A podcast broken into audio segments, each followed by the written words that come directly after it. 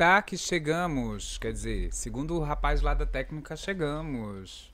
Boa noite, Arlindo. Boa noite, grande Henrique. Hoje, dia 15 de outubro. Hoje, dia do Dia professor. do professor. E hoje não poderia.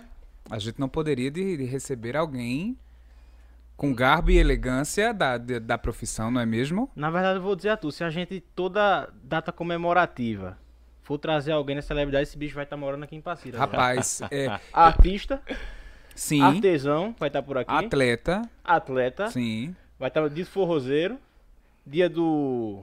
dia do poeta. Dia do poeta. Vai, vai morar E vai assim, de trazer quebra, ainda é um dos, mai- um dos maiores professores de geografia, porque esse podcast também tem isso, de, de nomear as pessoas, de Pernambuco, do Nordeste, eu acho. Quiçá do Porque eu Brasil. acompanho e do ele nas redes. É uma rede interativa que ele tem, né, Arlindo? Desde, Exatamente. desde Equingo no, da Primavera, é essa que eu falei certo, enfim. Vamos falar- vou dar uma boa noite a ele, né? Grande Edmo França. Boa noite, boa noite, boa, Boa noite, noite. a todos, boa noite Arlindo, boa noite Henrique, boa noite ao pessoal que está aí acompanhando a gente. É uma satisfação enorme, né, estar aqui com vocês. É, é, e curiosamente, como vocês disseram, no dia 15 de outubro, dia do professor, né? É, representando aí uma grande classe. Não que a gente tenha vindo justamente por conta da questão do dia 15, mas bater um papo além professor, né? Em- mas o dia de hoje é um dia que é bastante importante. E aí, curiosamente, encaixou. E aí a gente vai bater um papo, né? Falar um pouco aí sobre algumas coisas. E dizer de antemão que é uma satisfação enorme, porque Arlindo, para quem ainda não sabe, foi meu aluno. Então, a, a vida dando voltas, né? Quando a gente diz que a sala de aula, ela não é somente a sala de aula, ela é um ambiente que pode gerar amizade, pode gerar um profissionalismo. Isso é uma coisa que não está fora de cogitação, né? A gente deixa de ser aluno professor, quando vê lá na frente passa a ser um amigo muito próximo. De repente tá dentro da casa do cabo, tá comendo do cuscuz. Um colaborador dos projetos. Colaborador Tengo dos- Lengo. Pra quem não sabe, por isso que eu falei de, do lado artista dele. Todo mundo, é, todo mundo, todo clube Tengo Lengo conhece Edmu, porque Foi ele quem foi deu esse alô, Foi. a vida ao Tengo Lengo. Ele que deu forma à história aqui do Tengo Lengo. Mas olha, em relação à colaboração, né, Arlindo? Vamos começar a, a nossa rodada de colaboração, não é, Cícero, aí nos, nos backstages. Hoje, tô gostando de ver, porque a nossa colaboração Delipan tá top, topada, gente. Vocês estão acompanhando aí em casa, eu acredito. Olha, tem tareco, tem o que mais? Tem empadinhas de limão, que eu hoje já ela... botei tanta mão aí, meu Deus, antes de Meu, começar, não, mas tá perdoe. bonito, mas tem nego bom aí, ó. Tem, tem o, o quilanche. Eu não sei nem se você pode dizer se esse quilanche é marca ou não. Só sei que o nome disso é quilanche. Na minha cultura, não sei nem é de vocês. ô, ô, Arlindo, esse bolinho aí da Lipan, qual o sabor? Hoje especial de banana, feita pela tia do grande Pedro Henrique. E eu lembro que hoje eu cheguei um pouquinho atrasado, me, você vai me desculpar, mas que eu tava comendo lá duas tapioquinhas, gostosíssimas, com um cafezinho na Delipan. Não tem, não tem condições de você chegar lá e comer só uma, não tem condições. Então foi Rapaz, motivo do meu atraso, perdão. Olha, Delipan, ainda não conhecia as instalações físicas, mas os produtos são top. Espero que o nosso convidado de hoje também. Eu tô aqui Seja- de olho já na. E esse tareco me faz lembrar de vó. Olha, Que eu lembro que lá, em- lá na casa de vovó era um comido de tareco e pão danado. E te- teve uma época da infância que eu não era muito fã de tareco, né? Hoje eu como tareco valendo. Adoidado. De Rapaz, tareco, o nordestino que não assiste novela das sete, tu comendo tareco com café, não passou por essa eu, fase. eu não sabia dessa essência. Até que de vez em quando vovó chegava e dizia, você vai comer tareco nem que seja a força. Aí eu apanhava por causa de uns tarecos, mas depois eu digo, agora eu vou comer o tareco somente porque gostei de tareco. Mas o tareco me faz lembrar muito da, do mais antigo, que é uma coisa que a gente já não vê tanto difundida, né? Acho que a gente precisa levar pra capital, pra um bocado de lugar. eu acho que começou a se espalhar bastante. Eu lembro quando eu tava na, na época do colégio militar, o pessoal falava aquela música de Petrus, Tareco Tareco Mariola. Mariola. Eu me criei, né? Aí perguntava, que de bexiga Tareco? Bexiga tareco. Tareco, tareco, tareco, tareco. E eu fui quem levei o, o- interiorizei, digamos assim, o colégio militar, né? As É. culturas daqui. Aí, pronto, era inclusive na- no auge de Mano Walter, com essa ideia de vaquejar, tudinho, a turma, vou começar a escutar. Aí eu popularizei lá o, o- a cultura do interior. Aí foi quando a turma perguntou, e aí, tareco, tareco, tareco. Mas Precisa faz então parte levar, criar uma, uma data, né? O dia Eu que acho o que- tareco é. chegou à capital foi Arlindo que levou. Dia, é, dia- Dia Internacional do Tareco. E, gente, vocês já sabem, falou, chegou lá na Delipan, que fica em Limoeiro, não é isso? Disse que veio, que viu a Delipan aqui na nossa TV, aqui na nossa mesa do Tengo Lengo Cast, tem um agradinho, né, Arlindo? Exatamente. Olha, você se delicia, sacia sua fome da maneira mais saborosa possível e ainda ganha bufunfa, o retorno cashback. Delipan, gratidão para quem nos jantou, que, tá, né, que veio junto com convidado, assim, na certeza que ia ter uma mesa bonita aqui. Amo vocês muito, muito, muito. Mas hoje também teve um pouquinho de sofrimento, viu? Antes da gente chegar aqui, até aqui nos, nos estúdios, Tengo Lengo, que nem diz Arlindo, passamos em Márcio Lac. Não é isso? E para quem está na nossa segunda tela, sabe que já é tradicional dos episódios Tengo Lengo o sofrimento do convidado no teste PCR mais qualificado da região, que é o laboratório Marsulac. Levou empurradinha no nariz? Professor Edmu, conte um pouquinho pra gente dessa sua experiência. É, o- foi, o qual- foi o, qual, o quarto teste? Foi? Foi o quinto teste. Quinto teste. Cara, é. Quando, depois dessa pandemia, teve o nome laboratório, eu tô dando a curva. Misericórdia, gente. Porque quando, quando chegar pra. Olha, você vai fazer o exame, aí você, quando vê aquele cotonete, a gente quando é pequeno aprende que o cotonete é na orelha, né? Pra você limpar lá o ouvido. e. E Até isso a vê- pandemia mudou, não foi? Até isso a pandemia mudou. Hey, aí eu chego lá, real. muito bem atendido, né, pro doutor Márcio. Mas a parte do contonete, só Jesus Tá na fora. misericórdia. É, É, É, tem, e- tem uma hora no vídeo que você pode olhar que eu dou uma apertada assim no ferro. Acho que aquele ferro da cadeira ficou meio troncho, mas assim vai. E pra quem não sabe, o Dr. Márcio Lac também está entrando no mercado de animação de torcida e animação de festa infantil.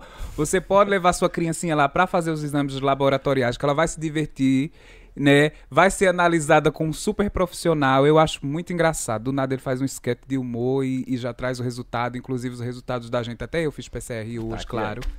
Todos aqui, ó, gente, vem lacradinho, rapidíssimo. Então é isso. É o LAC Laboratório do Dr. Márcio, super aí na finta. Agora, gente, não adianta a gente também trazer um convidado de longe lá do, do país de, Santa, de, de São Lourenço da Mata, sem ter um lugar, um lugar legal para acolher, né, né, Arlindo? Ele veio direto lá de São De- Lourenço. de São Hoje, Lourenço. Você vai apontar pra gente como foi lá os aconchegos do Hotel das Oliveiras. Grande Hotel João, das Oliveiras, aluno. ou Hotel de las Estrellas, que eu João, né? brinco aqui. Hotel de las Estrellas. É porque geralmente, é, geralmente quando o convidado vem mais cedo, ele passa lá antes, aí não dá nem pra Exato. perguntar a ele como é que foi a primeira impressão do Hotel das Oliveiras, que vai recepcionar um grande intelectual nordestino hoje. Simbora, vou A até das oliveiras. tão grande. É, vamos embora, viu? E minha gente, já que hoje é o dia do professor, vamos mandar um beijo pra Dona Bel, minha querida amiga Bel, de todas as manhãs. Eu, eu converso muito com Dona Bel. Que traz a pedagogia para o centro do debate, né, Arlindo? Nossa querida Bel, doutora Bel. Vulgo manhã. Meu Deus. Meu Quem Deus. nunca, né, manhã? Mas, é, mas esse menino é muito bem articulado, não é, professor? Ah, Tô arrodeado, tô aconchegado bem dentro de casa, então não? Dá muito bem. Coisa Passa aí o boa. recado de Dona Bel, psicopedagoga, é isso? Exato. O importante destaque dessa área da psicopedagogia é o, o surgimento pós-pandemia, né? Que a gente teve esse congelamento, digamos assim, essa segurada na educação. Então, é, Edmu, acho que pode falar isso bastante com propriedade, Sim, passa sim. por várias turmas. É uma certa dificuldade que o estudante volta para retomar as atividades. Passamos o que aí? Dois anos de é, pandemia, né, galera no Nessa remoto. pegada, né? A gente tem um. Exato. E aí o trabalho da psicopedagogia, psicopedagogia surge realmente nesse destrave, né? É, é muito importante, né, que a gente tenha os devidos profissionais para as devidas áreas. E a gente sabe muito bem que na sala de aula, né, o professor ele é uma, uma, peça fundamental, assim como o próprio aluno, a presença do aluno. A gente sentiu bastante né, nessa pandemia. Quando foi para o remoto, a gente sente ah, o impacto da, daquela, da, da, da tecnologia. Porque a tecnologia sempre foi acessível, mas de repente você não tinha o equipamento, faltava algumas coisas e tal. Então a gente precisou mergulhar num mundo que era obscuro. Né? Nós não sabíamos o que é que a gente ia encontrar ali. E era o ou vai ou vai. E até que a gente então entra, vai para o literal remoto, né? O aluno está em casa. E é exatamente nesse momento que começam a surgir algumas situações, né? O aluno ele sente a falta da escola, porque a escola não é somente o ambiente do aprendizado. A escola é o ambiente da, da, da relação social, né? O aluno ele tem um amigo, ele tem o, o professor, ele tem o diferencial, né? Ele, ele tem um ambiente além da casa dele, mas que ele pode se sentir dentro de casa É a segunda é casa, a praticamente, segunda né, casa, né? Ele passa grande parte do tempo dele dentro da escola. Outra parte em casa, outra parte ele vai passar dormindo. E aí nessa volta, né, do, do, do, do remoto, passando agora para o modelo que a gente chama de híbrido, onde você vai ter uma parcela da- do- dos alunos em sala e outra parcela em casa, a gente começa a perceber que alguns alunos eles têm um certo entrave, né? Eles estão um pouco mais acanhados, sentiram essa pandemia. E aí é quando a gente vê a necessidade do trabalho dire direto né, do professor com o psicopedagogo, com o setor da psicologia na escola, que é de suma importância para que a gente possa saber lidar justamente com esse aluno que retornou para a escola. Eu tenho alunos ainda, Arlindo e Henrique, que ainda estão em casa. Ainda não voltaram, porque falta a confiança. Né, de, do ambiente escolar em si. Não é que a escola ofereça uma insegurança, mas o ambiente externo, a rua, né, o contato. Então tem muitos pais que ainda estão meio que eu vou esperar acalmar um pouco. Fala isso em termos de Covid, isso, né? Em termos de Covid, ah, né? Em termos de Covid. Né? Mas a ideia do psicopedagogo, que fique bem claro, né? E a do setor psicológico da escola, não é somente para a questão da pandemia. A gente viu a necessidade maior agora, mas é um, um profissional que é de suma importância, né? Não tem como você dissociar mais. Hoje ele está literalmente ligado, porque é como eu disse, tem algumas ferramentas que nós, enquanto sala de aula, professor, aluno, a gente não vai ter acesso. Então ele precisa ser encaminhado por esse profissional adequado. Perfeito. Entendeu? Perfeito. E aí, grande, o papo de hoje, a gente começa Rapaz, por história, o, por arte. O papo de hoje, ele tá, ele, tá bem, ele tá bem abrangente como a área de estudo, né? Como a área de atuação do nosso profissional. É, eu acho que a gente costuma a, a, a passar pela escola, para quem está nos ouvindo, para quem está nos assistindo, e ter a geografia em, vários, em várias etapas, em, várias, em vários segmentos, mas a gente não costuma se aprofundar muito. Isso. Né? Até porque a carga horária ainda da, de matérias ligadas tão às ciências humanas ainda é muito pequena e aí é muito dividida. Tem história, para muitos tem sociologia, para muitos, muitos tem filosofia, principalmente no ensino médio, onde a gente está naquela evolução de conteúdos. E assim, antes da gente começar a adentrar nesse mundo, Ed, a gente queria mesmo saber é, dentro dessas ciências todas que a gente tem e que a gente sabe que é tão importante para a humanidade, onde é que se encaixa a geografia? Eu sei que ela se encaixa em um monte de outras ciências, mas, assim, qual é o maior cerne hoje da, da, da geografia quando a gente olha para a geografia pura mesmo? É mais a questão da estrutura, dos astros, de todo o nosso universo, ou ela também passa por esse olhar crítico, é, crítico analítico e até, é, é, vamos dizer assim, climático mesmo, para que as regiões e tudo que a gente foi construindo como planeta fosse se desenvolvendo, assim? É, eu acho que hoje a geografia, ela, em nossa vida, enquanto ser humano, ela é a bússola é ela quem vai nos localizar. Ela vai. É uma necessidade. Né? Independentemente de disciplina para a sala de aula, hoje você se vê nesse, é, é necessitado da geografia para poder você entender a questão das mudanças climáticas, como você mesmo falou. Hoje a gente tem várias notícias que elas necessitam dessa base geográfica. Então você não, não, não, não vai ver mais a geografia como aquela geografia que era dada lá atrás, que era muito do decoreba, que ainda tem alguns alunos que vão dizer, ah, não, eu acho que eu não vou levar isso aqui para frente. Isso aqui eu não vejo muito na minha vida é, profissional e tal. Até curioso que eu tive uma, uma, uma, aluna que ela pretendia fazer medicina, né? Não sei se hoje ela, na época ela era ensino fundamental 2. E ela disse, mas professor, eu não consigo entender onde é que eu vou levar a geografia. Né? Eu disse, olha, uma coisa bem rápida, num exemplo bem prático. Imagine que você vai ter um, um determinado paciente que ele está com uma determinada doença que ela não seja uma doença que foi desenvolvida no nosso país. Ela começou, ela chegou. Como que você vai usar a geografia nisso? A Covid é o maior exemplo. Você precisa saber de onde ela veio. Como que ela se comporta naquele país. A etiologia, né, da doença, né? Entendeu? Você precisa identificar quais são as características delas. E é nesse momento que você vai ter que entender as condições climáticas do continente, do país que ela foi desenvolvida, por que, que ela chegou a acontecer daquela forma, como que ela veio para cá, porque o mínimo que fez, por exemplo, a Covid chegar para cá foi o processo migratório. Então você já se vê mergulhado dentro da geografia sem precisar ter a necessidade de, ah, eu tive que estudar. Não, você vai se ver diante disso. Aí é nessa, nesse momento você vai dizer, agora eu vou ter que buscar. Então eu acho que a geografia hoje, primeiro que ela precisa ser desmistificada em sala de aula. Ela, é, não só a geografia, mas qualquer outra disciplina, ela precisa ser, a, a disciplina ela precisa ser entendida como eu não posso dificultar algo para que o aluno ele possa criar uma barreira. Porque eu acredito que grande parte das disciplinas que a gente tem um, um, uma certa aversão, né? Você quer ficar um pouco distante, parte às vezes da falta do brilho que não existiu, né? A gente mudou muito a característica de educar. Acho que a presença das ferramentas tecnológicas, né, a difusão de alguns outros parâmetros começaram a tornar a educação ela mais palpável. Mas se a gente volta um pouquinho a 20 anos atrás, né, a gente percebe que existia um certo enrijecimento, né? Era aquele tipo, o professor era aquele pedestal, acho que um pouquinho até antes, e o professor, o aluno ele chegava para receber aquela informação. Dali ele, ah, depois vou para casa, tal, fez a atividade, fez as coisas e guardou. Acho que isso precisa ser quebrado, cada dia mais, para que ele entenda que além daquele assunto chato que ele está vendo, ele vai ter um cara que vai estar tá lá para ajudá-lo, né? Não é aquele somente o professor bruto, é o cara que é o amigo que vai dizer, oh, não, você vai levar isso aqui para isso, para isso, para dessa forma. E aí você começa a perceber que as disciplinas elas começam a ser mais atrativas.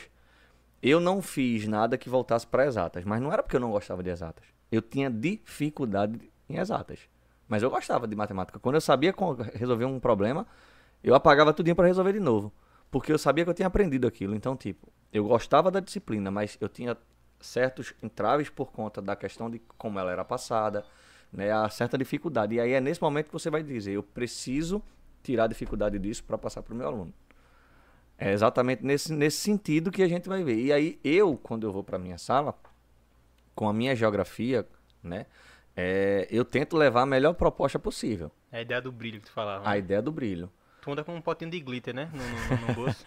Quem dera, velho. Só tu chegar a pois é, quando, assim, quando eles estão falando aí, gente, é da ideia do brilho, é, vocês vão ver na, nas redes sociais, que inclusive já está aqui na descrição da live, vai ficar para quem vai escutar depois, assistir depois, em todas as redes. Na, na, na rede social do Ed, a gente vê obras de arte num, num quadro branco assim, com várias cores, onde ele situa a aula dele, seja uma aula sobre movimento é, climático, seja uma aula sobre movimento migratório, como ele já falou, sobre mapas que não existem fisicamente, mas existem, existem politicamente, e é tudo muito lúdico.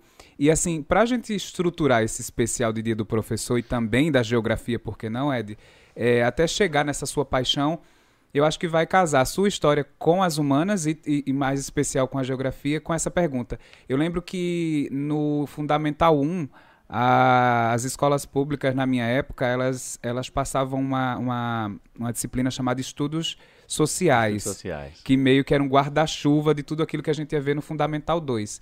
É, hoje em dia, para a gente estruturar a, o estudo da geografia para uma criança que tem o primeiro contato, como é que se, se, se faz uma criança é, se interessar por geografia? Ou, assim, qual é o primeiro impacto que, que, que a geografia causa na criança? Assim, o que é que primeiro ela precisa entender do mundo que ela pertence para ela seguir aí nos estudos? Eu vou, eu vou responder essa tua pergunta diante de um acontecimento que ocorreu com um amigo meu e ele me procurou. Ele é pedagogo e aí ele ele falou comigo diante do tipo, Ed, eu preciso saber na geografia como eu consigo chegar nesse meu aluno aqui, que ele é um aluno mais novo. Como é que a gente consegue trazer esse aluno para cá, para perto da geografia. O ideal é que a gente precise ver o mundo dele. O que é que aquela criança, o, qual é o mundo dele? É, ele gosta do planeta? Ele gosta de terra? Ele gosta de, de rochas, da água? Então eu preciso identificar o que é aquele mundo e tentar levar essas ferramentas de uma forma lúdica. Se eu tento levar de uma forma muito teórica, muito massiva, acredito que ele vai ter uma certa percepção e depois de um determinado tempo ele vai se evadir. Mas quando eu levo o lúdico, o toque, o construir, o montar, isso faz com que ele tenha um desejo de eu quero, eu vou me manter aqui, eu vou ficar ansioso para a próxima.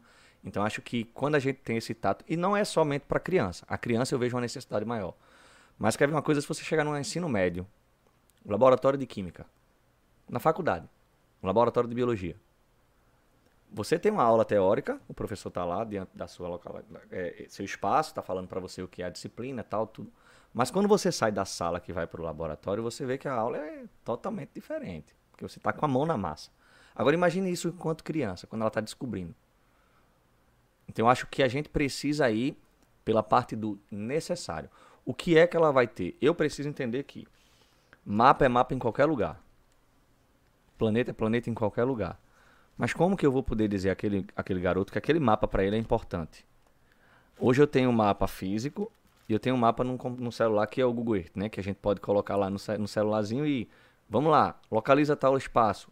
Aquilo é o novo. Ele está tendo algo que ele é palpável. Eu estou vendo. E aí vai gerando algumas dúvidas. Eu vi uma notícia assim, como que o senhor pode me ajudar nisso? Eu consegui atrair o aluno para mim.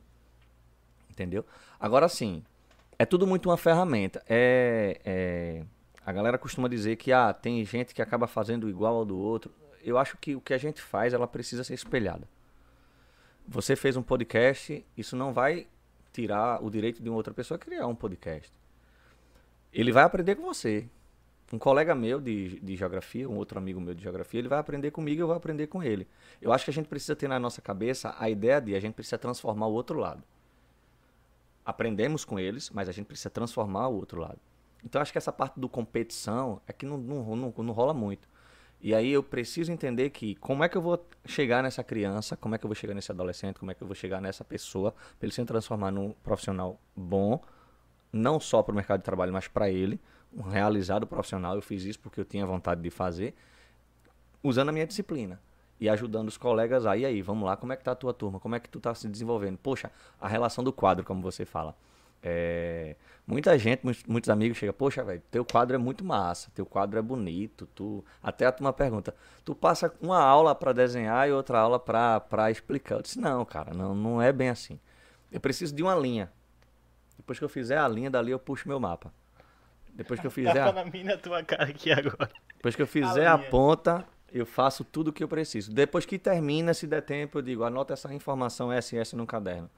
Professor, eu não consigo fazer esse desenho, eu não sei desenhar, não se aperrei não. Eis aí uma ferramenta que a gente ganhou com a pandemia. Hoje, terminou a aula, tirou a foto do quadro, deixou ela alojada lá na, na, na, na, sala virtual. O aluno, no final da aula, ele vai lá, ele tem direito de assistir a aula novamente, ele tem direito de ver aquela imagem daquela, daquele quadro. Isso é magnífico. Então, tipo, essa parte eu posso ajudar um colega. Eu disse, não, eu vou te ajudar. Vê só, faz dessa forma, tenta desse jeito tal eu acho que essas possibilidades é justamente essa relação da, da geografia ela se transformar em importante. E não é só geografia, qualquer disciplina. Ela tem que se transformar em importante. Entendeu? Porque aquela criança, quando ela tem as suas desenvolturas, de repente ela aprendendo a fazer um cálculo, ela pode ser um grande economista. Mas ela começou naquele cálculo que ela aprendeu com o professor para receber o troco do pão que a mãe dele pediu. Quando ele foi lá na padaria comprar o tareco Quanto você vai receber de troco? Eita, eu me perdi todinho, professor. Então vamos usar o tareco como a, o exemplo agora na sala? Você vai fazer isso aqui, vai diminuir disso, vai levar disso e disso. Aprendeu, aprendeu. Aí quando vê lá na frente, o cara é um grande economista. É trazer o mundo lá de fora para dentro do espaço da sala Para dentro do espaço. Gente, hoje vocês estão dando deixas maravilhosas, porque assim, Ed, não tem como você falar das humanas sem fazer isso, isso que a gente falou, trazer o mundo de lá de fora para dentro da sala de aula e para dentro do estudante também. É, hoje, mais ainda, porque a gente debate muito sobre visões de mundo, visões é, políticas, visões sociais, visões comportamentais. Como é para você, se você já teve alguma experiência? Porque a geografia ela procura entender a origem das coisas, né? a origem dos elementos que a gente até então, vamos dizer, se colocar agora numa sociedade brasileira padrão, é educado com Adão e Eva, né? com a criação do mundo em sete dias, que, é, a, que a Bíblia traz isso para a uhum. gente, e a Bíblia tem a sua verdade, assim como todas as outras ciências e religiões têm as suas verdades e ninguém está contestando isso. Mas como é apresentar isso agora? A gente sobe um pouquinho de idade para essas crianças que chegam com essa visão simplista, é, não falo simplista, mas religiosa. Sim. E aí você apresenta outra versão. Como é que é esse choque? Se você já tem, já teve alguma alguma história para contar desse choque ser tão grande assim que as crianças entram em conflito e acabam descontando em você, enfim, como é que é isso? A estrutura uma, uma parte boa disso, você se vê é, necessitado de ter outros amigos diante do debate.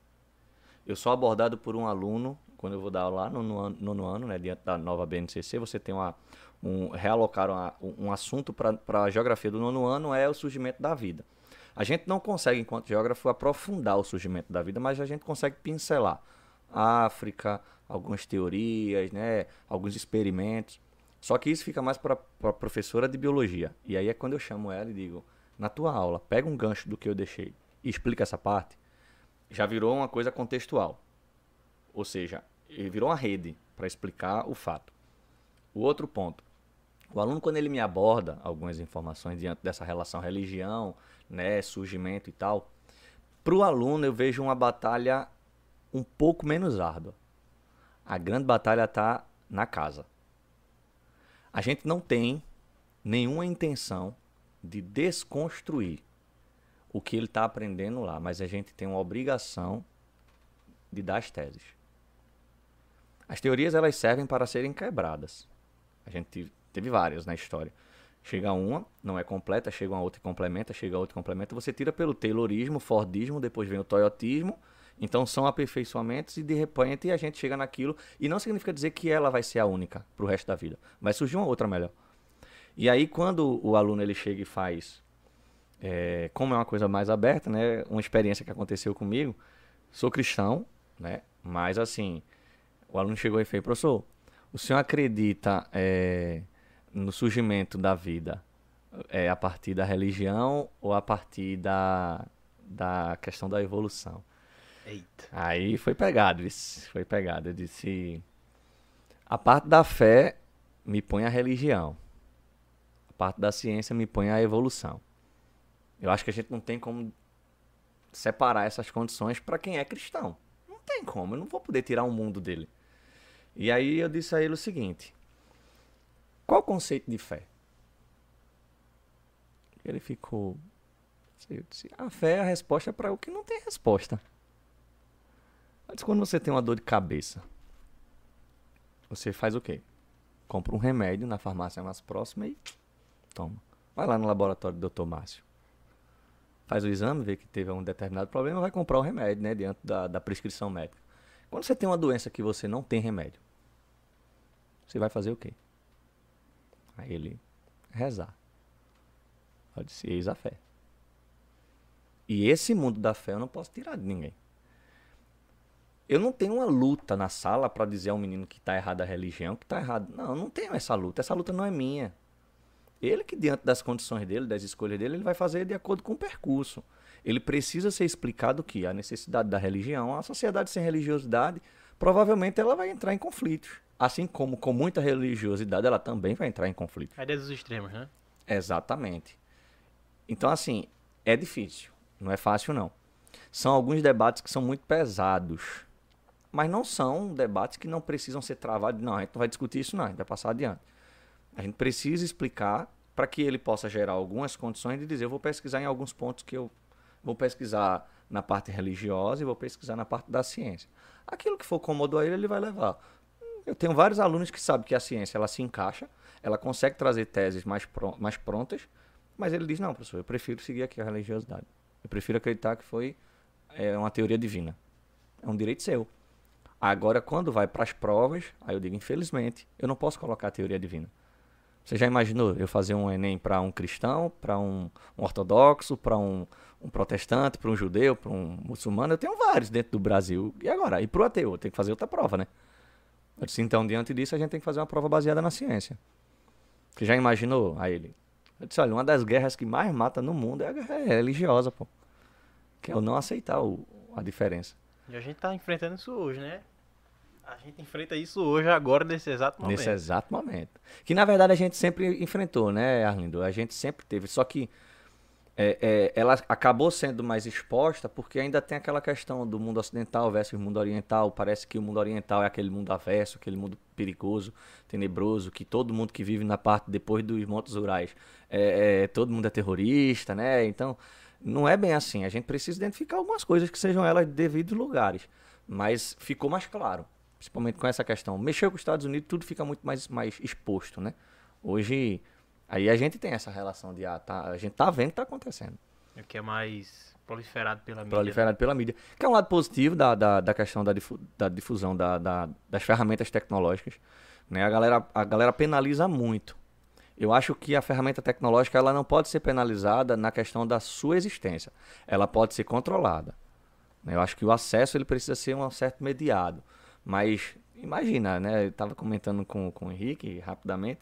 Imagina a gente passou meio-dia, seis horinhas ali sem, sem WhatsApp, né? Sem Facebook.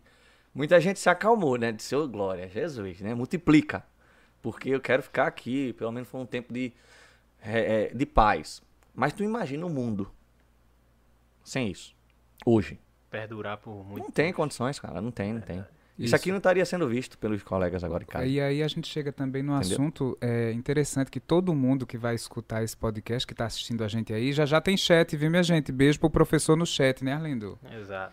É, passou que é a famigerada, ou a famosa, ou a debatida, ou odiada, ou amada globalização, né? Tão debatida agora com a, com a Covid e a disseminação tão rápida de informações, doenças, notícias e costumes. Mas o Tengulengo viu o mundo, e eu vou parafrasear aqui a galera poeta, e o mundo começava no Nordeste. E é impressionante né, como o Nordeste, mesmo com, a, com um turbilhão de, de, de culturas e, e, povos, e gente que recebeu, e estados e diferentes sotaques, mantém é, o tareco, né, as referências de barro, assim, é, globalização e cultura. Como é que isso, é, como é que um professor de geografia visceral, como é de França, analisa esse tema que ele dá tanto em aula e essa cultura que se sobressai independente de globalização, tecnologia e, e, e, mercado financeiro. É uma coisa interessante quando eu começo a dar aula na, na, na, turma, que é uma coisa nova, né? Que eu não tenho aquela turma ainda, a galera costuma chegar e dizer, professor, o senhor é, é do interior, é? o Matuto. Por que do interior, cara? Aí porque o senhor fala meio arrastado. Eu disse, olha, primeiro que eu agradeço todo dia a Jesus por, por eu ser da capital falando arrastado, porque isso vai me levar pro resto da vida e para onde eu for no Brasil, eu mais esse cabelo do Nordeste. Pelo menos na fala. Eu não sou do interior, não tenho parentes do interior. Se eu tiver, nunca os visitei, né? Não, não sei ainda da família, mas eu nunca tive esse contato forte com o interior.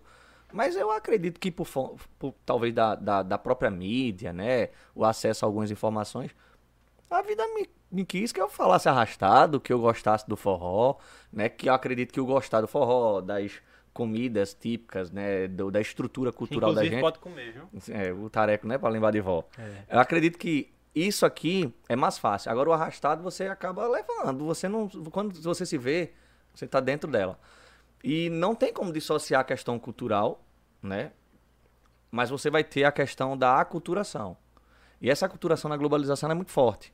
É muito forte. Em algumas partes, na própria história, na própria geografia, isso foi imposto.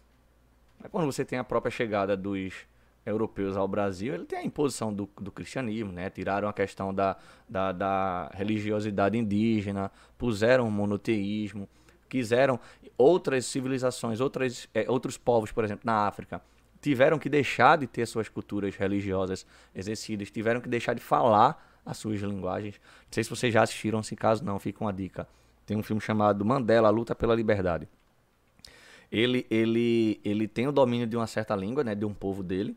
E aí, na hora que ele tá dando uma entrevista, na verdade, ele tá consultando a mulher dele na, na cadeia e ele vai falar na língua. E aí, o, o guarda inglês diz: Não, fala na minha.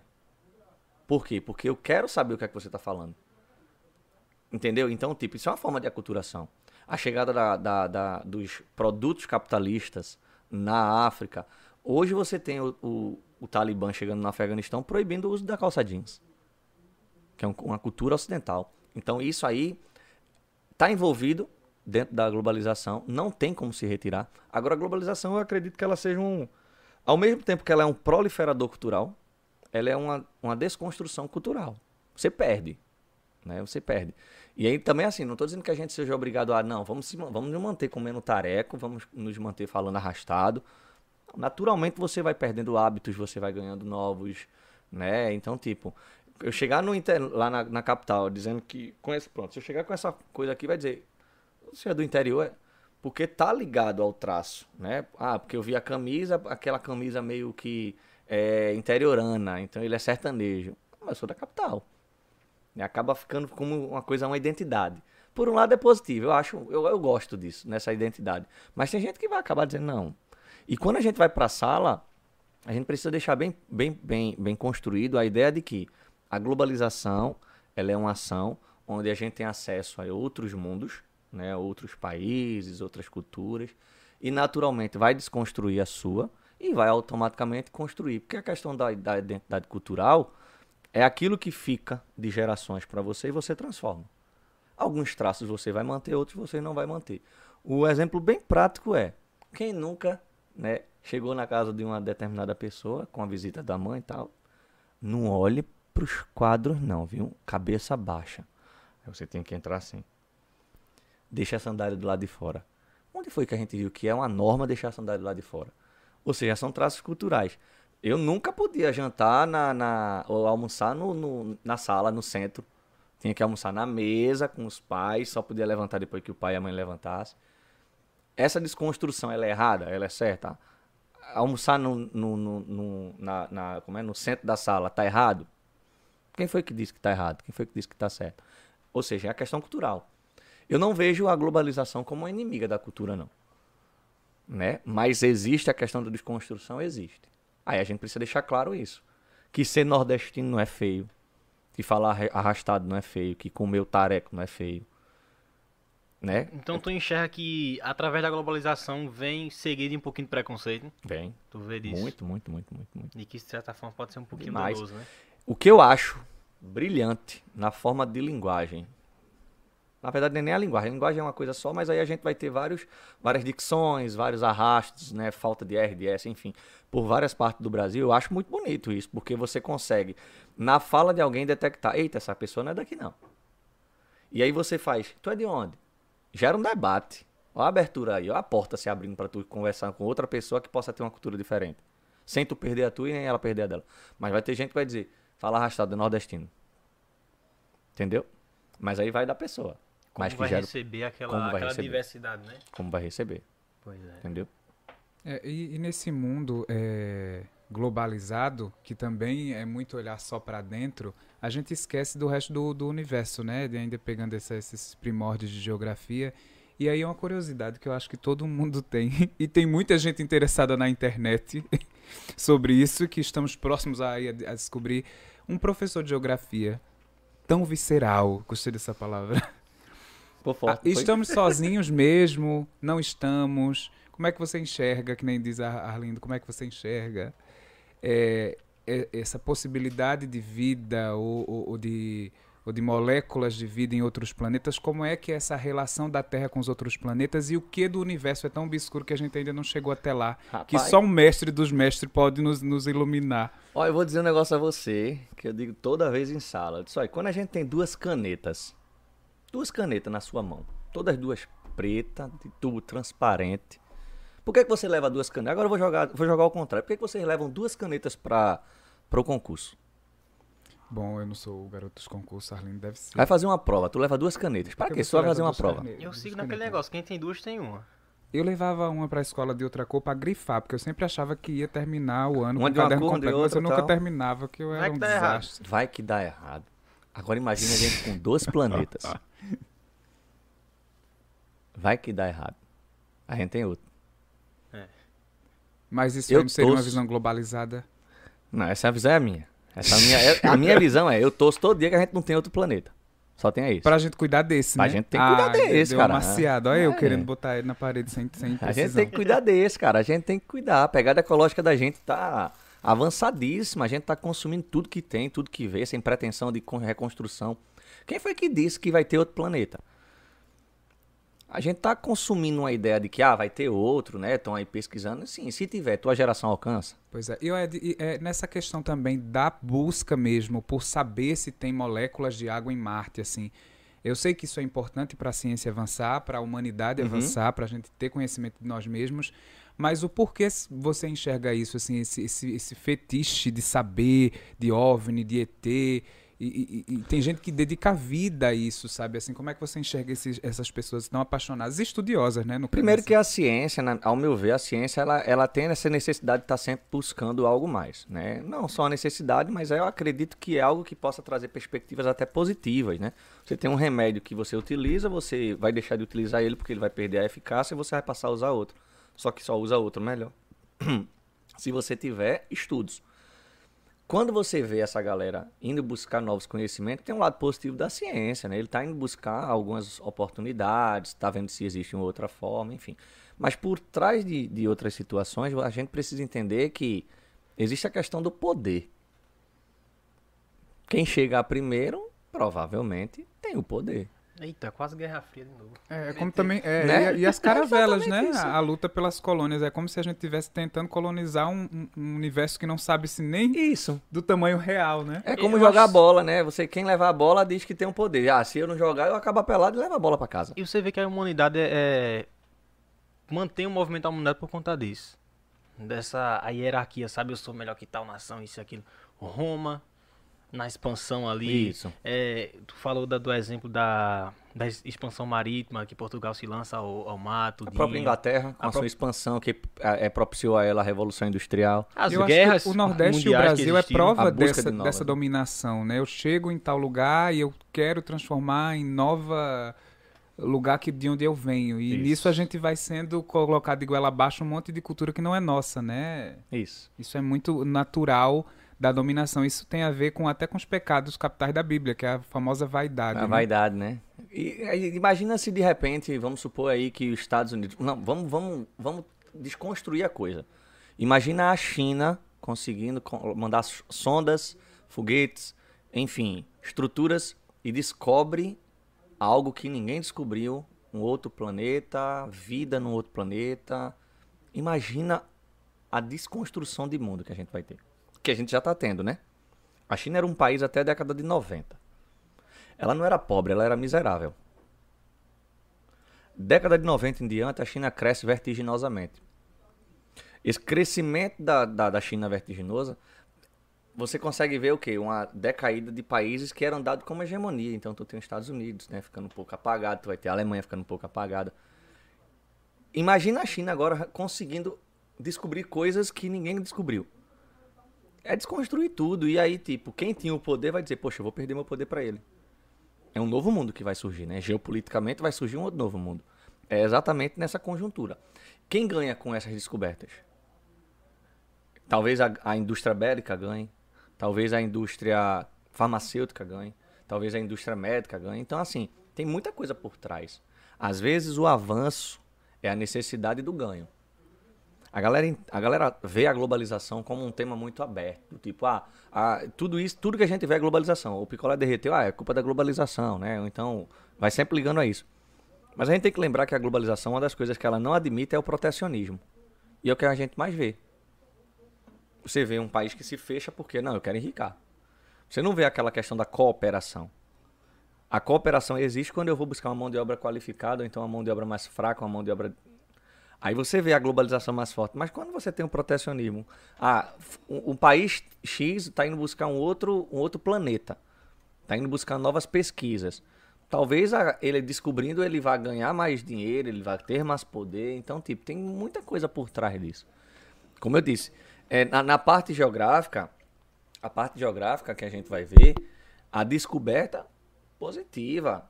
A preocupação social é que, para mim, ela assusta. Pra mim, o ideal era que não descobrissem. O que a gente tem dá pra gente resolver. É, tem uma, uma, uma dúvida que eu pergunto sempre ao pessoal, disse, ó, nós vivemos num país que tem uma grande quantidade populacional que passa fome, passa fome, não tem o que comer. Quase 50% da população brasileira tem insegurança alimentar. Que é aquela população que, teoricamente, vai ter uma comida, mas não sabe se vai ter a próxima. Então a gente tem uma grande parcela da população brasileira, dada como pobre, miserável. E a gente tem um país que produz alimento para um bilhão de pessoas. É incoerente isso, né? não? Dá pra compreender, né? Você vê um país que produz para cinco vezes a população que ele tem, mas ele tem dentro de casa 15 que não come. Milhões. Então, é incompreensível isso. O que é que tem por trás disso? Poder. Entendeu? Que muitas vezes é associada. Muitas vezes não, acho que muitas vezes. Toda vez, no caso. A ideia da desigualdade. Né? Hoje enfrenta a pobreza menstrual, bicho. É um, um tema. É um negócio que, assim, me entristece muito, sabe? Viu tanto que a gente. Mas, assim, não, isso não quer dizer partido político, não. É você ser humano, bicho. É ser humano. É você ser entender humano. que, assim, não quer dizer se é esquerda, direita, se é A ou B, não. É que a pessoa não consegue lidar com aquela, aquela questão que ele tem a todo tempo. Que a mulher, no caso. Eu vi uma charge legal, velho. É, tinha um, um. um boi, eu acredito que era um boi. Não fazendo relação com essa turma que fala, ah, gado, não. Era, a charge era um boi. Lá, na- lá, na- lá em cima tinha um nome assim, abatedouro. E tinham duas vias. Esquerda e direita. Qual que tu é? Ah, eu sou de direita. Tu vai parar todo abatedouro. jeito, velho. Qual que tu é? Não, eu sou de esquerda. Tu vai parar no abatedouro, pô. É o que eu digo sempre. Enquanto tiver esquerda pra lá, direita pra cá, o povo vai tomar no centro. né? E, inclusive, o direita e esquerda sempre vai parar no centro, que quem manda é o centro, né? Tá. Ed, e nessa, nessa, nessa questão de direita e esquerda, eh, vem. Eu sempre coloco o Nordeste como ponto de partida para o resto do mundo. Não porque é o briefing do, do podcast, mas é para a gente entender a nossa sociedade, para depois entender a dos outros. É, a gente, quando desbrava o interior do Nordeste, a gente esbarra em um assunto que as esquerdas falam muito sobre a questão da reforma agrária. é, são muitos fazendeiros com terras a perder de vista. E aí a gente vai, vem se aproximando da- da- das capitais e as pessoas no Nordeste eh, tendo essas metrópoles total, cara, de, de, de- de mundo subdesenvolvido, ah, lotadas de periferias, de pessoas vivendo em condições subhumanas para ter acesso a emprego e renda que fica concentrada, no nosso caso, na nossa, na nossa costa, né? Uhum. Poucas capitais, ah, só Teresina, eu acredito, né? Que está fora Isso, na da, da costa do litorânea, litoral. né? E aí a gente vê que o, o, o Brasil é todo assim, com algumas ressalvas, né? E aí, como, como se estuda a geografia política do Nordeste, que trabalha o êxodo rural como até um romance, assim, né? A gente sempre vê os clássicos, ah, eu tive que sair da minha terra para a minha capital, sou do Sertão, sou do Agreste, ah, eu tive que sair da minha região para o Sudeste. E aí a, a- a desigualdade é exacerbada, né? O que é que É. acontece com isso? É, você acha que isso é um movimento típico brasileiro ou é um movimento natural dos países que realmente foram colonizados com essa de dizer vamos levar o que tem aqui para fora e deixar essa população como a, sua- a nossa segunda casa ou o lugar que a gente vai fugir se der alguma merda? Eu acho que esse processo de romantização, primeiro que eu não concordo com esse negócio de romantizar. É, eu acho que é, ele é, ele é danoso. Quando você vê uma pessoa dizendo para um, um cara que trabalha de iFood, né? iFood que eu digo, a uberização, né? A uberização em si. É, o cara tá lá, ele. Tudo bem, tá trabalhando com, com o emprego dele, é o cara que tá buscando o, o corre dele, o dinheiro dele, enfim. Mas aí você olha pro cara e fala, poxa, isso aqui é um trabalhador, cara. O cara acorda, acorda pela manhã, né? Vai trabalhar, passa 10 horas, 12 horas em cima de uma moto, às vezes fazendo de. Gente, eu já vi gente fazendo entrega a pé. Com a bagzinha aqui, ó, e andando. Isso é um trabalho. Não, não romantize isso, não, cara. Tá errado. Eu vi- ouvi muito, se contente com pouco. É, Ô, não bicho. pode, cara, não pode. um- uma tristeza tão grande. É um- uma pedra no caminho do crescimento tão da bexiga. Não pode. Aí você pega, por exemplo, o processo da romantização do êxodo rural. É um fato histórico. Morreu muita gente. O êxodo rural não, é, não pode ser dado como uma, uma página de ah, o povo nordestino ele é tão forte que ele decidiu sair da seca e ir para a capital. Pergunte ao sertanejo se ele queria isso. Ele não queria. É como a gente estava debatendo. As pessoas elas moram numa área mais interiorana, mais rural. Mas a gente não vê essa galera dizendo: cansei, eu vou pra capital. Eu vou sair daqui, é só escutar. Quem tiver 10 minutinhos, es- escute a triste partida de Patativa do Assaré. Acabou. Era um sonho forçado. Não foi um sonho que eu sonhei e disse: ah, que coisa linda, eu vou me embora. Vou pra São Paulo pra ver se eu melhoro de É vida. de Chegou lá, sobrevivência, né? sobrevivência. Então, assim, é, essa romantização eu discordo pra qualquer coisa. Eu acho que a gente não pode estar romantizando as coisas, porque parece que a romantização é uma forma de eufemismo. É a gente se adaptar com aquilo. Ah, só tem isso, então eu vou tentar fazer uma festa boa com isso aqui, pra tentar dizer que, ah, fez bem. Não pode ser assim. É como se tu perdesse um dedo e dizer. Uma coisa é a obrigatoriedade, outra coisa é você se acostumar com aquilo. E aí, quando a gente vem pro, pro, pro Nordeste, o Euclides da Cunha dizia, di- diz bem uma coisa, né? É o, o sertanejo é, antes de tudo, um forte. E aí você vai ver isso sendo replicado em música, em literaturas e tal.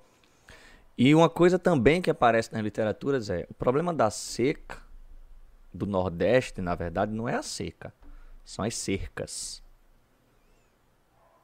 Como que o Nordeste não produz e você tem latifundiários no sertão? Como que o Nordeste não produz e você tem grandes plantis? Sendo feito, por exemplo, os plantis às margens do São Francisco, da- do entorpecente que é a maconha. Como que tem água para aquilo ali? Que aquilo ali, para poder ser produzido, precisa de muita água. Como que essa água não existe para os pequenos empreendedores rurais? Se eu, sei, se, se eu sei que o núcleo nordestino são baseados em pequenas famílias e a subsistência dessa família é plantar para comer e o que sobrar vender lá na frente, trocar com um colega, com um vizinho, por que, que eu não vou pensar numa reforma agrária? Ah, porque isso aí é papo de esquerda. Não, cara, é papo de sobrevivência. É papo de sobrevivência, eu tenho que dar suporte. Se você está querendo decidir tirar a terra daquele cara, então você, tá, você está decidindo que vai dar algo para suprir. Mas está chegando essa, esse suprimento? Gente, a gente tem aí a chamada indústria da seca. Que são municípios que simplesmente apelam pela seca para ganhar uma verba federal maior. Aí você pega aqui, tem o polígono da seca, né? A questão da desertificação e tal. A desertificação é o uso do baldo solo. Então você não vai ter muita produtividade porque o solo foi desgastado. Mas a indústria da seca, você vê que muita gente lucra com carro-pipa. Política de interior. Em plena. Tem gente que vota em determinado político porque ele ganhou um cano para poder água, água potável chegar na casa dele.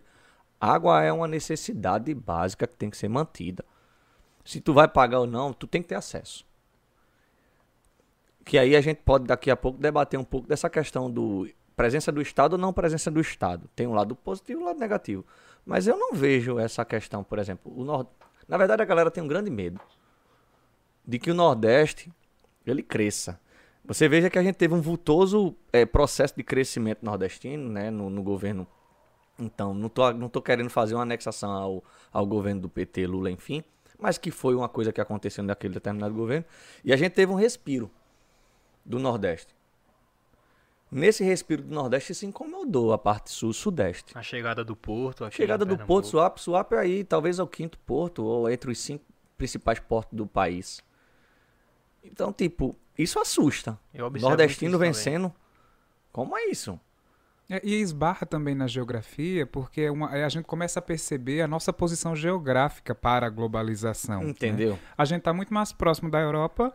É o portal do Brasil, Muito né? mais próximo dos Estados Unidos. onde é que Unidos. sai os foguetes brasileiros? Só que tudo do funciona... Nordeste, caso a gente fizesse algo, era do Nordeste. Sim, tudo funciona numa região extremamente ao sul mesmo da América do Sul, é, é, relativamente logisticamente longe das grandes potências, e aí a gente vai começar a entender que eu acho que pouca gente se questiona o porquê desses interesses, né? Que é, um, é uma, talvez uma particularidade muito brasileira nisso, né? É assim, o país subdesenvolvido, que aí a, o, o, alguns alunos até questionam, professor, a Rússia é, é subdesenvolvida?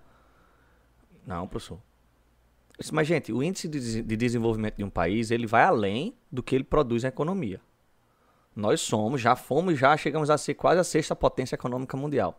Esse Brasil que você está vendo já foi oitava potência mundial.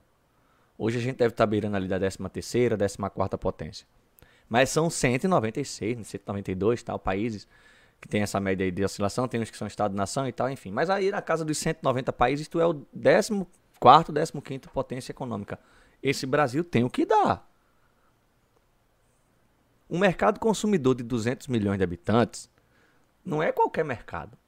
E com a língua é, pouco difundida como a nossa. Né? Entendeu? Né? A gente se equipara à, à China, que também é um país, é, vamos dizer, autossuficiente no seu consumo. Mas o português é muito complicado de vender, seja qualquer coisa, né? né? Tu pega aí, é, eu costumo discutir com um colega meu, disse, bicho, a gramática portuguesa é muito difícil, cara. Tu tem um A que tem um acento para o lado, um acento para o outro, tem um A normal. O cara tem que milhões de, de, de, significados numa só palavra numa só e ao mesmo tempo milhões de palavras que não significam quase Isso. nada. Não é? Tu e... chega no, no, na, na, língua norte-americana, simplista demais. É diretão. Tuco, é isso e isso, né? E aí eu volto para a ideia do o país subdesenvolvido, ele é subdesenvolvido porque falta a ele condições sociais, falta ele condições de uma renda per capita, produz um PIB enorme, mas a população é grande, de repente a renda per capita é baixa. Né? A qualidade de vida do, do, do, do, do cidadão daquele determinado país é ruim. A China é a segunda maior potência econômica mundial, mas ela é subdesenvolvida. E, e na tua compreensão, de onde é que parte é, essa mudança? pra gente despontar assim, não, eu sei que não vai ser de uma hora para outra certamente, mas assim, os caminhos para chegar, porque eu sempre ouço muito que assim, ah, brasileiros fica, sempre ficam à espera de um messias, uhum. a, espera, a, ideia do salvador, tudinho. Mas de onde é que parte isso aí, na tua visão, na tua compreensão? Eu sou apoiador crítico. Primeira coisa que a gente tem que fazer, qual é a melhor coisa que quando a mãe, a mãe olha pro filho e faz? Filho, você quer ser o que quando crescer? Aí você diz, eu quero ser médico. Eu quero ser professor, eu quero ser advogado. Não vamos discutir a questão de, ah, professor não, ah, policial não, vá ser advogado, né? Vá ser juiz, vá ser médico. Não, vamos, vamos realizar o seu sonho. Quando é que a mãe vai ficar feliz? Quando o sonho do filho estiver realizado. Quem vai fazer o- sonho dele se realizar? A educação. Eu preciso qualificar a minha sociedade. Olha, uma coisa que eu tenho dito pra mim é o seguinte. Eu não tô querendo dizer que você tem que estudar para ser médico, que você tem que estudar para ser juiz, que você tem que estudar para ser professor. Não. Você precisa estudar para dar asa aos seus sonhos. Se você vai ser um empreendedor, decida. Se você vai ser o designer de sobrancelhas, um cabeleireiro, um profissional de marketing, um publicitário, decida.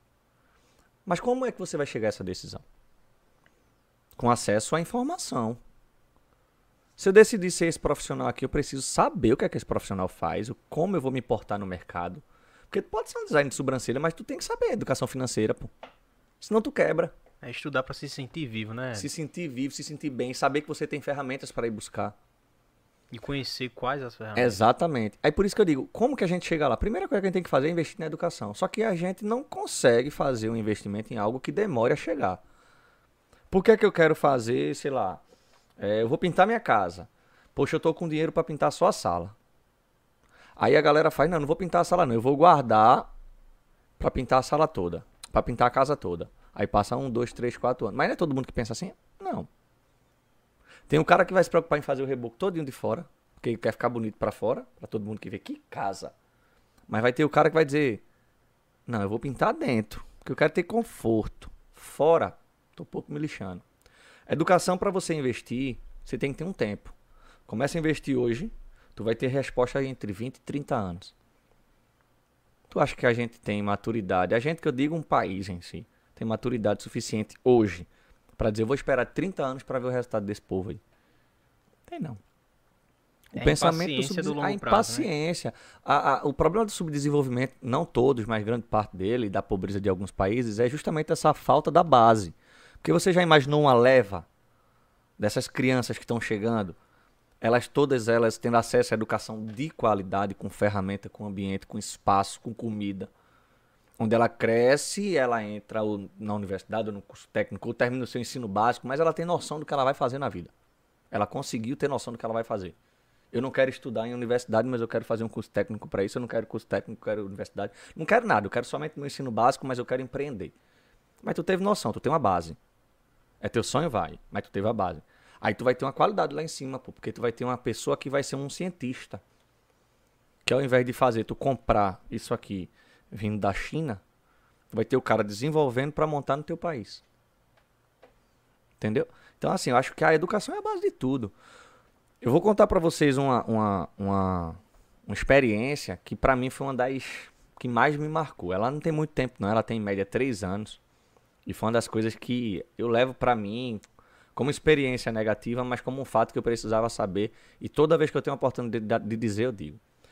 Eu fui dar aula numa determinada escola do estado, eu era contratado do estado, né? Dou aula em escolas públicas e escolas particulares, já dei aula em escola de um porte menor, porte médio, já porte mais elevado, enfim. E aí, é, a escola que eu dava aula tinha aula, aula de manhã e de tarde. Que é esse projeto integral, né? Que é um projeto que está sendo adotado por muitos estados, mas eu acredito que o pioneiro é Pernambuco. Pernambuco sabe lidar com isso muito bem. Pena que deu uma, uma balançada, mas a educação integral em Pernambuco ela consegue se difundir. A gente já consegue ver que é uma realidade das escolas. E o projeto é bom. Porque se eu não posso, se eu não tenho oportunidades para dar o aluno lá fora na rua, não posso deixar ele na rua não, bota para dentro da escola. Vamos ver o que, é que a gente faz. Vamos desenvolver um projeto bom, né? Porque o aluno na rua, de repente a criança na rua, ela tem um tempo mais ocioso, aí tu tem a criminalidade que pode puxar, enfim. Aí bota na escola. E aí nesse dia eu fui dar aula, por volta do meio-dia chega a mensagem da, da direção dizendo, ó, a gente vai precisar liberar os alunos porque não tem água. Se não tem água, não tem como fazer merenda. Se não tem merenda, não tem comida para manter o aluno na escola. Bota o aluno para casa para almoçar em casa. Né? Tu tem que dar qualidade de vida, então a comida faz parte disso. E aí, nesse dia, a menina, todo mundo saiu, a menina muito triste, organizando o material dela. E eu fiquei só Poxa, por que, que ela tá triste? Todo mundo na hora que larga cedo, "É, eu vou pra casa, né? Vou assistir o jogo do PSG, vou fazer alguma coisa tal. Ela tava triste. Tudo bem. Passou. No outro dia, que era um problema de água na comunidade, novamente a gente eh, não teve aula e aí eu, curiosamente, tava nessa mesma turma e disse, ó, gente, a gente vai precisar largar mais cedo porque a gente ainda tá com falta de água e não vai ter como ficar com vocês à tarde. Essa menina, ela deixou, né, transparecer, ela chorou e eu disse- aí eu cheguei perto dela, disse, o que foi que houve? Ela fez, não, professor, nada não. Disse, não, todo mundo saiu feliz, você tá triste, ontem eu percebi que você também estava triste. O que foi que aconteceu? Ela fez, professor, pelo segundo dia eu vou ficar sem almoço. Puta merda. Bicho, isso mexeu comigo. Toda vez que eu falo, eu me emociono. Pelo segundo dia eu vou ficar sem almoço. Eu disse, não, você não vai ficar sem almoço hoje não. Aí eu subi, fui na sala de professores, chamei uns colegas que estavam lá. A gente fez uma cotinha, comprou o almoço, ela almoçou e foi pra casa. Mas vocês têm noção de que a realidade daquela criança, daquela adolescente, ela tem em média seus 15 anos. É a realidade de muita gente no país. Quantas crianças? Aí eu, como é que eu, eu fico pensando, como é que eu vou chegar para uma criança e dizer, você pode ser médico? Como é que ele vai ser médico se ele tem fome? Você pode ser um policial. Como é que ele vai ser policial, minha gente, se ele não consegue estudar? Já dizia a própria música. Boi com sede bebe lama, barriga Seca, não dá sono. não tem condições. Então a base é a educação. Se eu quero manter uma educação boa, eu tenho que ter equipamentos a isso. Comida. Como que falta água numa escola? Faltou em um dia, beleza, acontece, contratempo. Como que a, a, a comunidade tem- não tem água, você não consegue dar conta disso. Ó, gente, a cada uma semana a gente vai ter que chamar um carro-pipa, porque os alunos não podem ficar sem água não, pô. Pode ficar sem comida não, tem que botar pra esse menino pra comer. Entendeu? Mas será que falta água nas grandes nos grandes latifúndios? Na grande produção de alimentos que sai para aquele 1 bilhão que eu disse a vocês? Então é aonde que eu estou jogando esse dinheiro, né? Aí na minha co- concepção, na minha, na minha ideia, é, eu acho que o investimento padrão de qualquer país é a educação. Porque não tem aquela ideia, ah, o país é grande, tem 210 milhões de habitantes, quase 220. Não tem como crescer, um país tem muita gente. Estados Unidos tem 300 e tantos milhões e é grande, cara. Tá aí crescendo. Ah, mas ele teve oportunidade. Será que o Brasil não teve oportunidade mesmo? Porque o Sudeste Asiático, com os países dos tigres e novos tigres, cresceram bem depois. Não estou dizendo que eles são melhores do que a gente. Mas na oportunidade que tiveram, eles abraçaram. Vai em Singapura. Singapura não tem zona rural. Singapura, grande parte da população de Singapura, acho que fica ali próximo aos 20% talvez, já sejam pessoas empreendedoras que são chamados milionários. O próprio Israel, né? Israel, pô, Israel é um país de pouco mais de 70 anos. Que vive cercado de atrocidades, seja perseguição religiosa, cenário de guerra, oferta assim, em termos de vegetação, fauna e flora escasso. É uma área são- desértica, né? Desértico. E aí você tem até o. Quem, quem canta é o Flávio Leandro. Uhum. Chuva de honestidade. Você tem lá o deserto de Negev, ele produz alimento para a população dentro de um deserto. Então, por que, que a gente, numa semiaridez, o índice pluviométrico do semiárido é maior do que o de um deserto? E a gente não consegue dar conta disso aqui. É, e aí a gente vai para um shopping de visões simplistas que tentam explicar tudo isso que a gente está falando agora. A primeira delas é que é, o povo brasileiro é muito preguiçoso para ir atrás da sua, dos seus sonhos, das suas metas, e aí merece muitas vezes viver na mediocridade. Isso é, eu acho que todo brasileiro já ouviu falar. A ideia né? do povo merece o que tem, o né? povo merece o que tem. A segunda, aí é mais erudita, é que realmente somos um país onde não houve colonização, e sim destruição, né, para levar para a coroa. E por conta da vinda da coroa portuguesa ao Rio de Janeiro, temos um pouquinho de civilização, porque realmente a corte veio, uma chamada classe média veio, no Uhum. Recife os holandeses no início queriam fazer uma nova Holanda, e aí temos algumas partes de civilização e o resto é barbárie. E ainda tem uma quarta, né, uma, uma terceira que defende muito isso, né? Mesmo sem perceber que a gente vê ministro da, da, da economia falando que é uma atrocidade uma empregada doméstica ir para Disney, né? É uma afronta. Então é uma visão extremamente conservadora que o, ah, o empresário tem que ter a regalia e o funcionário ele tem que sobreviver com aquilo ali e edificar suas famílias, que é, a- é a falácia mais incrível de se ouvir, é que é Como você não consegue sobreviver com isso se um pai de família alimenta cinco filhos com salário mínimo? Né? Então a gente tem um, um, um rol enorme de desculpas para disfarçar toda essa necessidade que você fala, que é o investimento na educação. Uhum. Mas aí a gente traz para um problema bem atual do Brasil mesmo. Onde é que está falhando esse investimento? É realmente a gente precisa edificar o Fundamental 2, que sempre fica na mão das prefeituras e das suas populações, muitas vezes que não, não funcionam em rede.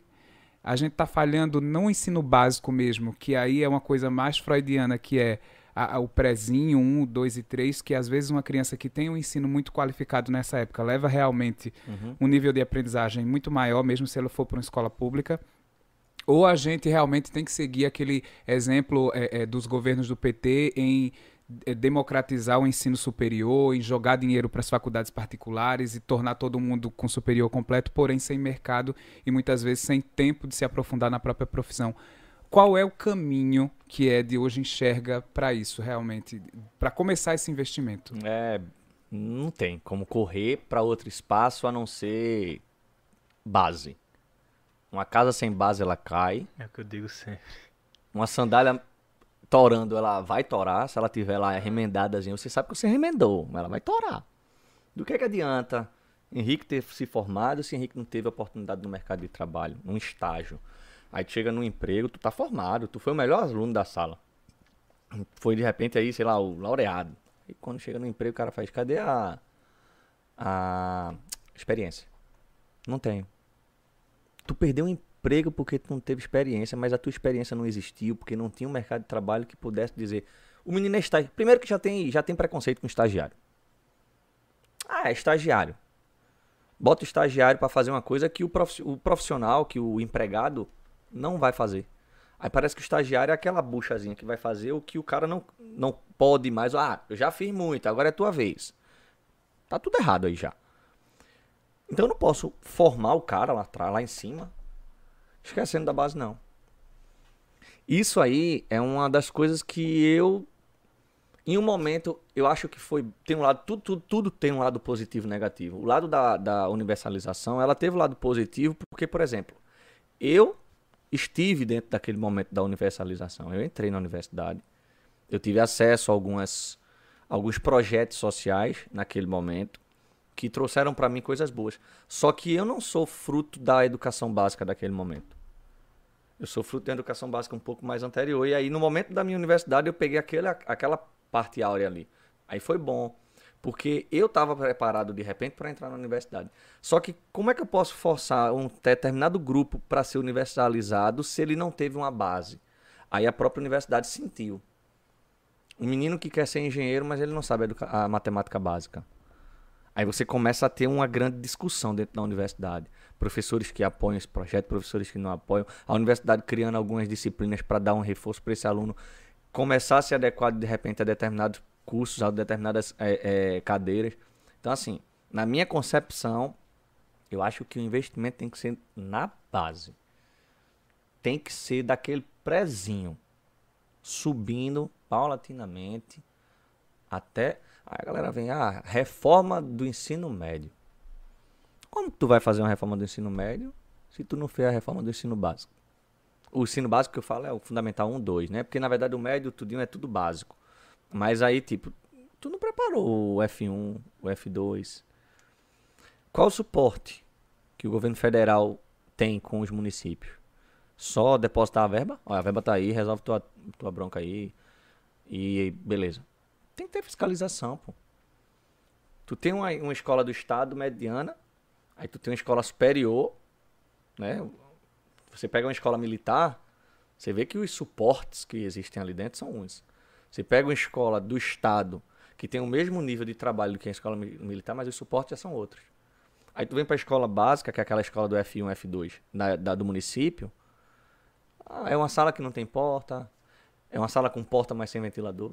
Parece até que o poder tem uma certa seletividade, né? já existe a seletividade. Né? Onde você diz, ah, tem 60 vagas aqui para a escola militar, o menino vai passar. Aí esses 60 aqui que passaram, o cabo já diz lá, eita, esse menino é bom, viu? Esse menino é bom. Bom no bom é bom demais, viu? Trabalhar com selecionado é bom. Quero ver você trabalhar sem o selecionado. Aquele menino que veio daquela realidade que a gente disse. Ele desceu o morro, que ele subiu com fome para a escola. E agora? O desafio aí. Não estou desqualificando nem desmerecendo o selecionado, de forma alguma. Mas a gente precisa olhar para todos os espaços. A própria educação, a, os próprios parâmetros educacionais, as próprias es, escritas educacionais, elas dizem. Você tem que vivenciar o espaço do aluno. Tem que saber de onde ele veio, para poder você ter propostas dentro da escola onde você possa oferecer uma educação que seja para ele equitativa. E como é que tu enxerga, aproveitando essa deixa aí das desigualdades, a cota? A, a questão das cotas. é, é, seria uma das maneiras de amenizar, de solucionar, de corrigir isso aí? Na verdade, a cota ela vai ser criada para correção, né? Eu vejo muito na falta do Estado, o cara cria uma cota para de repente aliviar uma pressão que o Estado sabe que é culpa dele. Né? Aí a galera. É, é um tema que é muito complicado, é muito difícil. Mas assim. Tem algumas coisas que precisam ser ajustadas. Né? Mas a cota ela precisa existir enquanto esse Brasil for dessa forma. A meu ver, tem que existir enquanto o Brasil for dessa forma. Eu tenho escutado muito debates em relação a Estado mínimo e Estado. A proposta do Estado mínimo é massa. Não é ruim, não. Uma proposta de, uma, de um, Estado enxuto, né? de uma proposta de uma chegada de uma indústria privatizada, de uma. Não é feia. Não é, ela no papel ela é massa. Só que como que eu vou fazer um Estado mínimo num país que tem grandes problemas sociais? Eu não tenho uma borracha que apaga os problemas e diz agora a gente virou outro. Não tem. Se tu for para Grécia, se tu for para Espanha, tu vai ver que o povo tá na rua fazendo greve porque são países que não tinham condições, né, de de repente fazer essas mudanças bruscas, mas tiveram que engolir uma zona do euro, tiveram que engolir de repente adequações para um processo de estado enxuto com privatização, com aumento de imposto e tal. A galera não estava preparada. Então o que é que acontece? Aí tu vem aquele índice de desemprego. Então, tipo, é, é, é como fazer uma comparação com esse sistema de cotas. Como que eu vou tirar a cota? Se eu tiro a cota, como é que eu penso naquele aluno que a gente acabou de falar, do F1, F2, da escola básica lá do ensino fundamental do município, que ele não tinha dinheiro nenhum para ter um, um investimento numa escola particular. Aí ele foi para a escola pública do Estado, que a gente sabe, não estou desmerecendo o profissional de forma alguma. Estou dizendo que falta alguns equipamentos. Tem professores super valorizados, tem muitos professores bons nas escolas públicas que dão aula em escola pública e escola particular. Você vê que o, o ensino dele é igual nos dois locais, só que o rendimento é outro por conta de um ar-condicionado, por conta de determinados fatores. É porque não é só conteúdo, né? Acho que tu falaste muito bem isso no início, mas pronto, a deixa lá da tua aluna não ter alimentação em casa. Entendeu?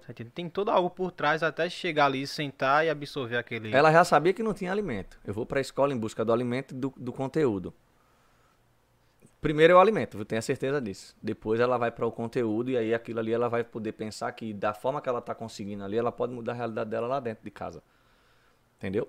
Então, como que eu tiro uma cota de um aluno dessa? Como que eu, na verdade, não é nem tirar, como que eu boto uma aluna dessa dentro da universidade? É, é uma, a realidade é muito diferente. Você entra numa escola particular e você entra numa escola pública, você percebe essa realidade. Ela é diferente.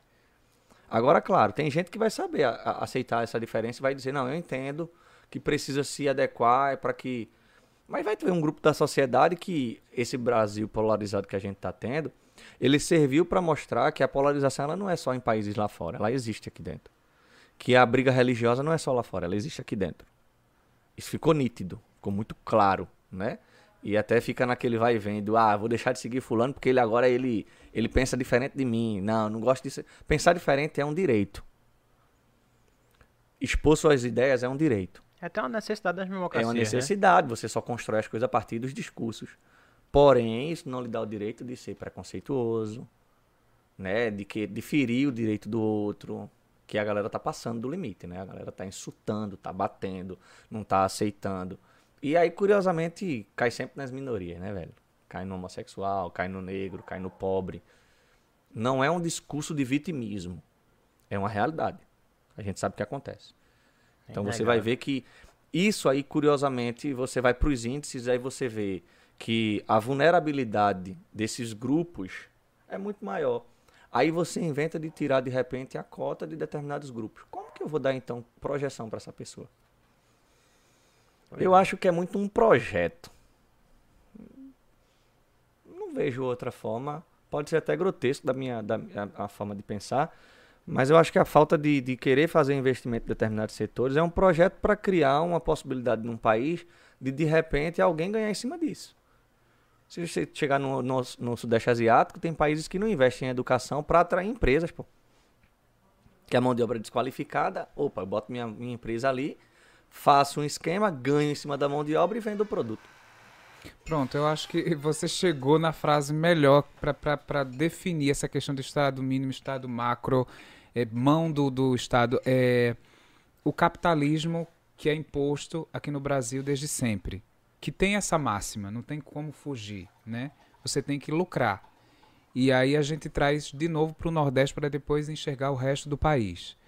É, vamos pensar um estado mínimo no, estado, no, no governo de Pernambuco. Vamos imaginar Pernambuco como um país, com essa mesma divisão geográfica, essa densidade é, é, é, populacional que a gente tem, a, as particularidades de cada região e o lucro que cada uma pode dar. A gente está no Agreste Setentrional, a gente está na boca da Zona da Mata, a região, uma das regiões mais ricas do Brasil uhum. colônia, acredito, hoje em dia é tanto que nós somos uma das met regiões metropolitanas mais antigas, né? Pois é. E aí a Zona da Mata, esse trecho após a capital pernambucana e, a, e, e o Grande Recife, basicamente sofre ainda a tragédia do fim daquela, daquela, daquela explosão do açúcar e da, uhum. e da cana e tal, até hoje. Né? Então é, é uma chaga que não está sendo fechada.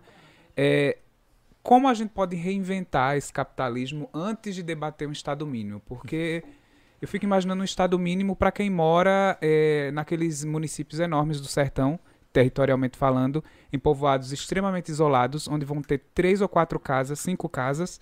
E como é que chega então a, a energia elétrica, a água, a educação, quando o Estado vai embora ou fica muito pequeno e tudo é o mercado financeiro, é o mercado capitalista? Como, é, como não tem lucro aí, né? Primeiro que se você diminuir o Estado, você vai colocar alguém para gerir, né?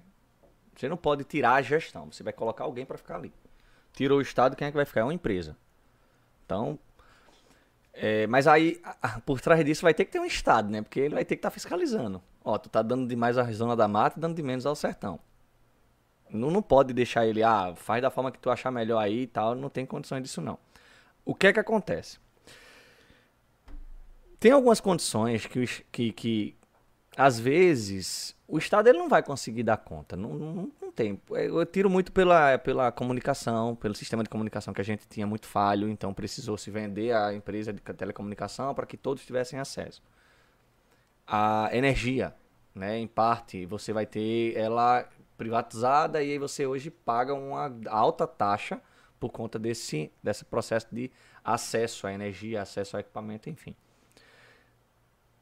a ideia do Estado mínimo, ela não é de tanto equivocada. O problema é que existe um custo muito alto para isso. E aí vem a estrutura do país, a estrutura de Pernambuco, a estrutura do, da, da região Nordeste. Não tem uma estrutura para aceitar ainda um Estado mínimo.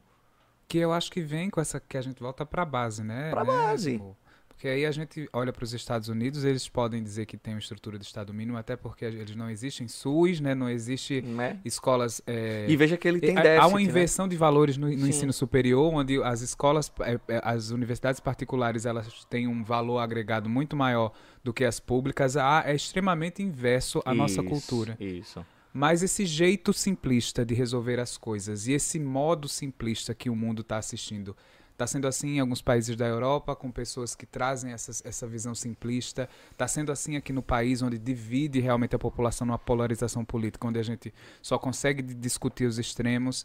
Enfim, esse movimento, ele é, ele é novo, ele é antigo? Não. Como é que a geografia é, é política analisa isso? Assim, é, é na verdade, a galera de história, por exemplo, é, elas respondem do tipo, a história é cíclica, né?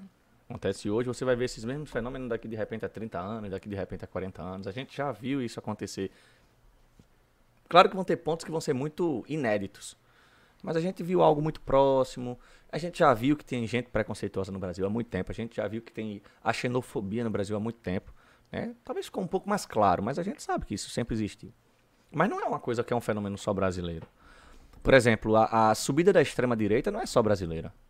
A subida da extrema-direita, né, daquela parte mais conservadora e tal, ela aconteceu nos Estados Unidos com a chegada do Donald Trump.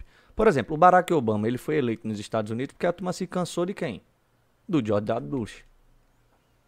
O Bush ele fez uma investida ruim, né? Você vai ter ali aquela questão da, da crise de 2008, aquela coisa do Estado, ela começou a quebrar, a população ficou um pouco desguarnecida, viu o Estado sendo diminuído em relação ao potencial do PIB, né? a economia estava investindo muito em mili militarização. E aí a galera ficou, e a gente? Vamos pensar em uma outra pessoa para a gente colocar aqui, porque ele não está dando certo. Aí botaram o Barack Obama. Começou bem e tal, só que o Barack Obama teve uma mão muito de algodão ao pensar do povo norte-americano. Aí o que, é que a galera fez? Não, a gente também não conseguiu. É o jeito então é a gente pegar um conservador aí. Quem foi o conservador? Donald Trump. A ideia do desespero parte pro, pro extremo. A necessidade social, você vê que a galera tá. E isso vai acontecer muitas vezes no Brasil. Mas a gente não sabe quem vai ser o próximo presidente do país se esse vai ser reeleito, se vai voltar um que já foi presidente, né, como é o caso de tem sido muito veiculado o Lula, se vai ter uma terceira via que a gente ainda não conhece essa terceira via, ainda não se sabe se existe. Mas a gente não, a gente vai ter uma coisa que hoje ninguém sabe quem é o próximo presidente. Existem os desejos o desejo de não ser nenhum dos dois que já passaram, o desejo de ser um, o, o Lula porque tem algum grupo social que se sentiu né, agraciado por alguns projetos, tem o desejo da manutenção do que está, porque se sente representado, tem quem se represente, tem uma parcela da população que se representa com isso. Mas é um fenômeno brasileiro? Não. Você acha que o fenômeno da extrema direita, a brasileira, falando totalmente a brasileira, ela tem a ver com a falta da base também? Porque aqui no país a gente sabe que tem muita gente que acabou enriquecendo é, e já está talvez na terceira, quarta geração da família que vive desse dinheiro, mas não passou pelas bancas é, da escola, não teve oportunidade de estudar, não chegou ao ensino superior. E aí realmente talvez trouxe esses preconceitos que não deu tempo de ser desconstruído até na vivência escolar, uhum. estudando, entendendo o outro como tem que ser, mas foi sempre silenciado pelos dois polos eu acho. O Brasil ele tem muita essa Sempre polarização, mas eram polos abafava, muito né? ou realmente quem está eh, quem estava mais à direita com os pensamentos que a gente entendia até o momento, menos Estado, é, é, é, mais investimento para o empresariado para que haja a contratação, né, mais parcerias com países também capitalistas e as pessoas mais à esquerda que sempre defendiam essa coisa que o Lula trouxe para os anos 2000, mas que muito lá atrás ainda era bem mais radical nessa questão de vamos extinguir o capitalismo, vamos repensar o capitalismo, vamos distribuir a renda de uma forma mais igualitária. O Brasil era meio que dividido assim.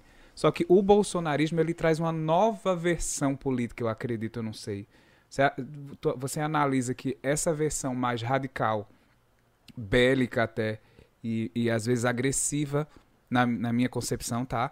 É, traz com ela agora mais uma via para que a gente nas eleições veja sempre três lados da moeda para onde a gente vai levar nosso, nosso município, nosso estado, nosso país. Eu acho que uma coisa não é que é boa, mas talvez positiva em relação a a gente tem que tomar isso como um aprendizado.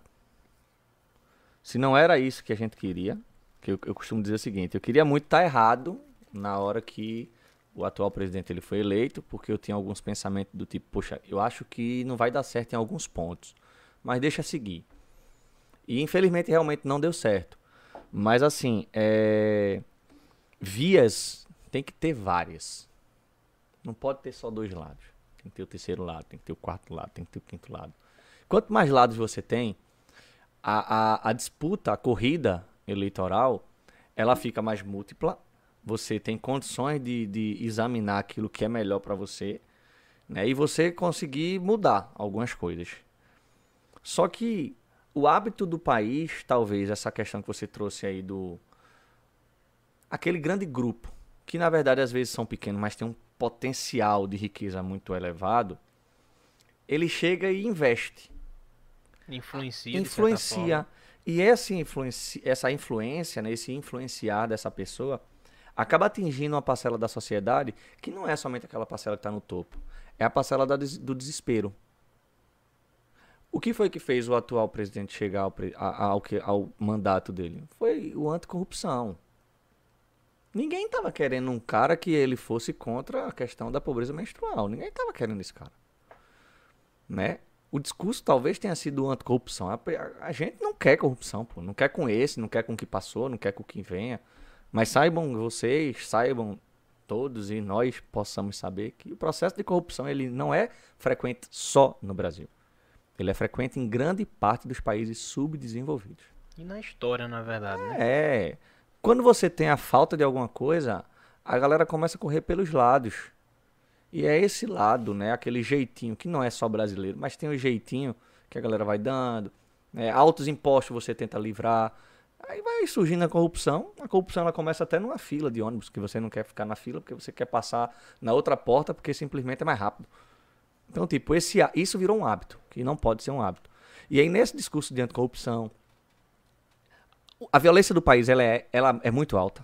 Né? Não é de agora, ela sempre foi muito alta, mas ela se eleva, de repente uma baixa, ela eleva de novo e tal. Mas num conjunto ela é alta. Aí vem o discurso do armamento. Não concordo com o armamento, mas vem o discurso do armamento e tem muita gente que apoia, que acha que é interessante. Que não é que aquela pessoa. Dizer que quer arma não é que aquela pessoa vai dizer, ah, eu quero ter uma arma pra sair matando todo mundo e tal. Mas ele quer ter o desejo de, de repente, ele pensar que ele tá protegendo a si, pensar que ele tá protegendo a, a sociedade, a, a, a casa. Ele pensa que aquilo ali vai dar a ele uma sensação de proteção. Aí quando ele pensa e chega alguém que discursa sobre isso, ele faz, não, ele tem um ideal que casa com o meu. Posso não concordar com tudo que ele está dizendo, mas tem uma parte ali que me interessa. Eu vou nesse. Eu acredito que esse discurso de armamento parte muito do seguinte: o Estado fala pra você, ó, eu não consigo resolver o problema da, da segurança e eu terceirizo pra ti, te vira aí. Sabe? Eu Tava dou lendo um- uma reportagem hoje, que até. Tá, foi uma rápida reportagem no Instagram, dizendo que é, a turma tá começando a ficar assustada porque esses, esses locais de, de, de tiros, né? por, por esporte. é- e stands clubes. de tiro. Estão começando a surgir até do lado de escolas, pô.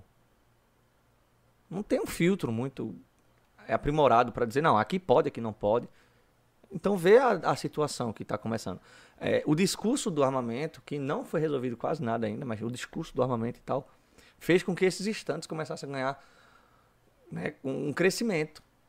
Por quê? Porque existe esse desejo, sim, numa parcela da sociedade. A gente é que fica meio que, poxa, eu, não achava que era isso. Eu não achava que ia ser rechaçado porque eu tenho. Eu, eu penso a reforma agrária como positiva. Eu não acha- achava que ia ser rechaçado porque eu acho que o índio deveria ter um espaçozinho na floresta. E aí começa a ter aquela questão, mas é muito do ideal. E, e o, o, o bolsonarismo ele surge porque tem um discurso que atingiu grande parte da, da, da sociedade, né? Maioria, mas foi maioria porque foi pro segundo turno e a proposta que se tinha era ou o novo ou o mesmo. E aí a turma vai no novo, achando que vai dar certo. Não sei como é que vai ser a próxima eleição, mas aí a gente tem que lembrar que existe uma parcela ali por trás que preferiu não votar em nenhum nem outro. Votou no, no, no branco, no nulo tal. Que foi uma grande quantidade de, de, de votos. Muito alta. E isso é curioso. Isso é preocupante. Porque significa dizer que a via que a turma rotula como esquerda-direita, que a turma tem que entender muito do que é isso de esquer- esquerda-direita, talvez não represente essa, esse grupo que disse, não, não quero o que tava, mas também não quero esse. Não tem esse, não, não quero um cara como assim. Então, tipo, eu tô muito ansioso pro que vai acontecer. Isso aconteceu, por exemplo, você tem o... Eu, eu costumo dizer que a globalização ela tá em choque. O primeiro choque você vê muito nítido a China como segunda potência econômica mundial. E eu costumo dizer o seguinte, gente, não é se a China vai se transformar em uma grande potência econômica mundial e uma grande potência no mundo. É quando ela vai acontecer, quando Ela vai já tá acontecer na isso. corrida, né? Ela já é a segunda maior potência econômica mundial. Ela já está crescendo para isso. Ela tem um mercado consumidor muito forte. E ela tem os países que ela rotula como esse aqui eu vou investir, esse aqui não, esse aqui não, esse aqui eu vou, esse aqui eu não vou, esse aqui eu vou. Ela vê potencial nos países e ela vai e investe. Ed, e por que esse medo coletivo do brasileiro quando se fala nessa troca de potências para que a China realmente vire a toda poderosa da economia? Você acha que isso vem também importado no Instagram que a gente consome, no Facebook que a gente compartilha, em tudo envelopado que vem dos Estados Unidos? Vem, vem tudo, tudo. Na verdade, não é um medo do brasileiro. Eu, costumo, eu acho que até o brasileiro, ele. Pois é, porque assim, ele a gente tem um ri histórico de parcerias, É, é, independente exato. do que aconteça lá, né? A gente tem um histórico financeiro e econômico de parceria com a China. Muito, é o país que mais se compra coisa do Brasil é a China, pô. A gente vende muito pra China, é o maior parceiro comercial brasileiro. Isso vai acontecer há muito tempo, mas ele reforça depois da crise de 2008. Os Estados Unidos não era um parceiro ideal para se investir, então o que, é que a gente faz? Vamos, vamos fazer parceria com a China. Né? Os Estados Unidos estavam mergulhados numa crise, a Europa mergulhada em outra crise, né? Todo mundo viu aí a crise da, da Grécia, né? Onde a Grécia teve que ter o reforço do FMI, o reforço do Banco, do, do Banco Europeu, Fizeram lá um projeto chamado Troika, então vamos resgatar a Grécia, vamos, a gente vai te dar dinheiro, agora tu vai ter que devolver isso. Como é que tu devolve? Demitindo funcionário público, privatizando empresas, né? Não estou dizendo que eu sou contra ou a favor, né? Foi o que aconteceu na Grécia. Aí você vai ter a questão do é, diminuição dos salários em relação à questão dos das pensões, dos aposentados. Aí tu tem uma população muito idosa que já não tem uma produção de, de, de produtos, uma população jovem baixa, então entrou num buraco. E a Grécia não melhorou, não, só pararam de falar dela. Mas ela ainda está no mesmo buraco. Ela não está naquela crise, porque ela foi resgatada. Mas ela está diante de uma situação que eu preciso pagar o que me deram. Aí essa crise na globalização, que a gente estava acostumado com o Ocidente. Quais são os países que a galera fala? É, é Canadá, Estados Unidos, Alemanha, Inglaterra, França. Não é sempre esse. Curiosamente, são os países que comungam do grupo dos mais ricos do planeta. Correndo por fora a Rússia, porque a Rússia tem um potencial e tem uma história a se zelar. Né? Então ela diz, não, a Rússia tem que estar aí nesse meio, por isso que G8. Aí a galera faz, tá acostumado com isso. Aí de repente, do nada, China. China. O vírus chinês. Isso é uma forma de preconceito, pô. Mas ninguém parou pra pensar que o braço, que o microfone. Não, o barro não, né? O barro a gente tem muito aqui.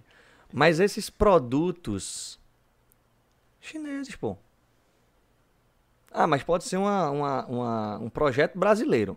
Mas o produto vem lá. Às vezes tem empresa brasileira que está na China produzindo as coisas para vender para o Brasil, sendo ele brasileiro. Por quê? Porque na China tem a mão de obra barata. Na China tem, um, tem uma, uma localização geográfica que é na bacia do Pacífico. Né? A China tem um, um- um- um crescimento que foi planejado. A década de 70 ela planejou aquilo. Ela disse até a gente vai crescer por etapas. Até a década de, de 80 a gente faz isso, até a década de 90 a gente faz isso. A gente vai virar. Após a década de 90 a gente começa a ser percebido, em 2000 a gente começa a crescer, em 2010, 2020 a gente tem um pensamento de ser um país maior. Ela tem um projeto e o projeto dela é ser o maior país do planeta. Aí vê aquela coisa que a gente estava acostumado a Estados Unidos, Canadá, Alemanha, França, Inglaterra, começa a escutar China, a gente faz, menino, tem alguma coisa errada aí. Para os nossos filhos, talvez não vá, ser, não vá ter, para os nossos netos também não. Porque a gente foi ocidentalizado. Me diga um país, que na verdade eu acredito que só tem ele, que você ouviu falar bem, mas que seja oriental. Só o Japão. Falavam bem. Mas falavam bem do Japão depois da, da antes da Segunda Guerra Mundial? Aí depois da Segunda Guerra Mundial, o Japão começa a ganhar investimento norte-americano e a turma joga o Japão como o quê? Como um país forte, bom, tecnológico. Então, na verdade, a gente está diante de uma mídia que fornece pra gente um entendimento de que o que é bom tem que vir do Ocidente. O que é bom tem que vir dos Estados Unidos, o que é bom tem que vir da Alemanha, o que é bom tem que vir da França. Quer ver um exemplo de, de, de ruptura? O Brexit. Foi uma ruptura, pô. Perguntaram, e aí, isso vocês contigo." querem ficar ou querem sair? Aí a galera foi pra votação. Quem foi que ganhou? Os conservadores. Os idosos votaram, né? Os mais velhos votaram, dizendo que não, a gente quer que saia. 51% decidiu que saía, teve que sair. E outra coisa, para quem não está entendendo o Brexit e a proximidade da Inglaterra com a Europa, porque quem tem essa visão simplista de não olhar mapa direito, só para dar um alívio cômico aqui, a série Sex Education do Netflix explica muito bem, porque as pessoas saem da Inglaterra e vão para a França só atravessando uma ponte. Eu pensei que tinha que pegar um avião e tal. Eu tô tão triste porque eu passei 30 anos na minha vida, 29 anos, achando que era um pouco distante da Inglaterra dos outros. Então, quando Nada. veio o Brexit, eu disse: tudo bem, eles estão tão longe mesmo. É, tá bem Não estão naquele blocão e obrigado Sex Education por nos mostrar que é só uma ponte que divide esses dois países. Eu não tinha visto não, mas vou dar uma olhada É muito, nisso. muito, muito curioso. Veja, tem chat aí, gente? Tem chat aí, Arlindo? Vamos dar um oi pro povo, né? Como é que tá? Que já vai uma hora e meia de conversa. Eu acho que a gente vai virar a noite aqui, porque Já vai uma hora e meia. conversa. Menino. Quem chegou por aí? Emanuel Antunes. Emanuel Antunes. Grande Emanuel. Grande Eita, que hoje Emanuel vai ser arretado. Aproveitando o espaço para mandar um abraço para o grande amigo e exemplo de profissão, Edmund França. Ei, caba arretado. Caba Esse bom. aqui eu acho que ou teve pesadelo ou sonhou falando sobre Emanuel. Sim, você estava muito no nascedouro do Tengo Lengo Cast, Emanuel. Emanuel que chegou. Ele chegou aí pra. pra Brasília, no Senado. Não sei se tu ele já viu. voltou. Acho que já voltou, que ele tava vendo o jogo do esporte na última vez aí. Aquele É, e doente, Emanuel, ele vem Senhora. de um partido interessante que vai, vai nortear um pouco nossas próximas conversas. Olha aí, ó. Clebson Silva, Lucas Wallenberg me ensinou Boa. também, acaba desenrolado da história. viu? Ali eu sei coisa de até hoje, por conta dos ensinamentos de Lucas. Excelentíssimo professor. Mari. Mari, Mari de vai... Exatas. Mari Carla, Mari de Exatas. Mari de Exatas. Queremos você aqui, Mari de Exatas. Será que esse desejo está longe de se realizar? Depois de uma aula dessa de humanas, teremos, terá Mari de Exatas. Exatas. Pra fazer a lua e o sol, o sol e a lua. Tareco Mariola, linda. Tareco é. Tareco e café é igual a casa de vó. Olha aí, ó, Tá recordando vendo? teu, coisa, é, exatamente. Não é só tu não, parece que é- foi universalizado na casa das vovó, o Tareco. Melanie Silva. Melanie Silva, minha grande tá Melanie sempre Silva. marcando presença.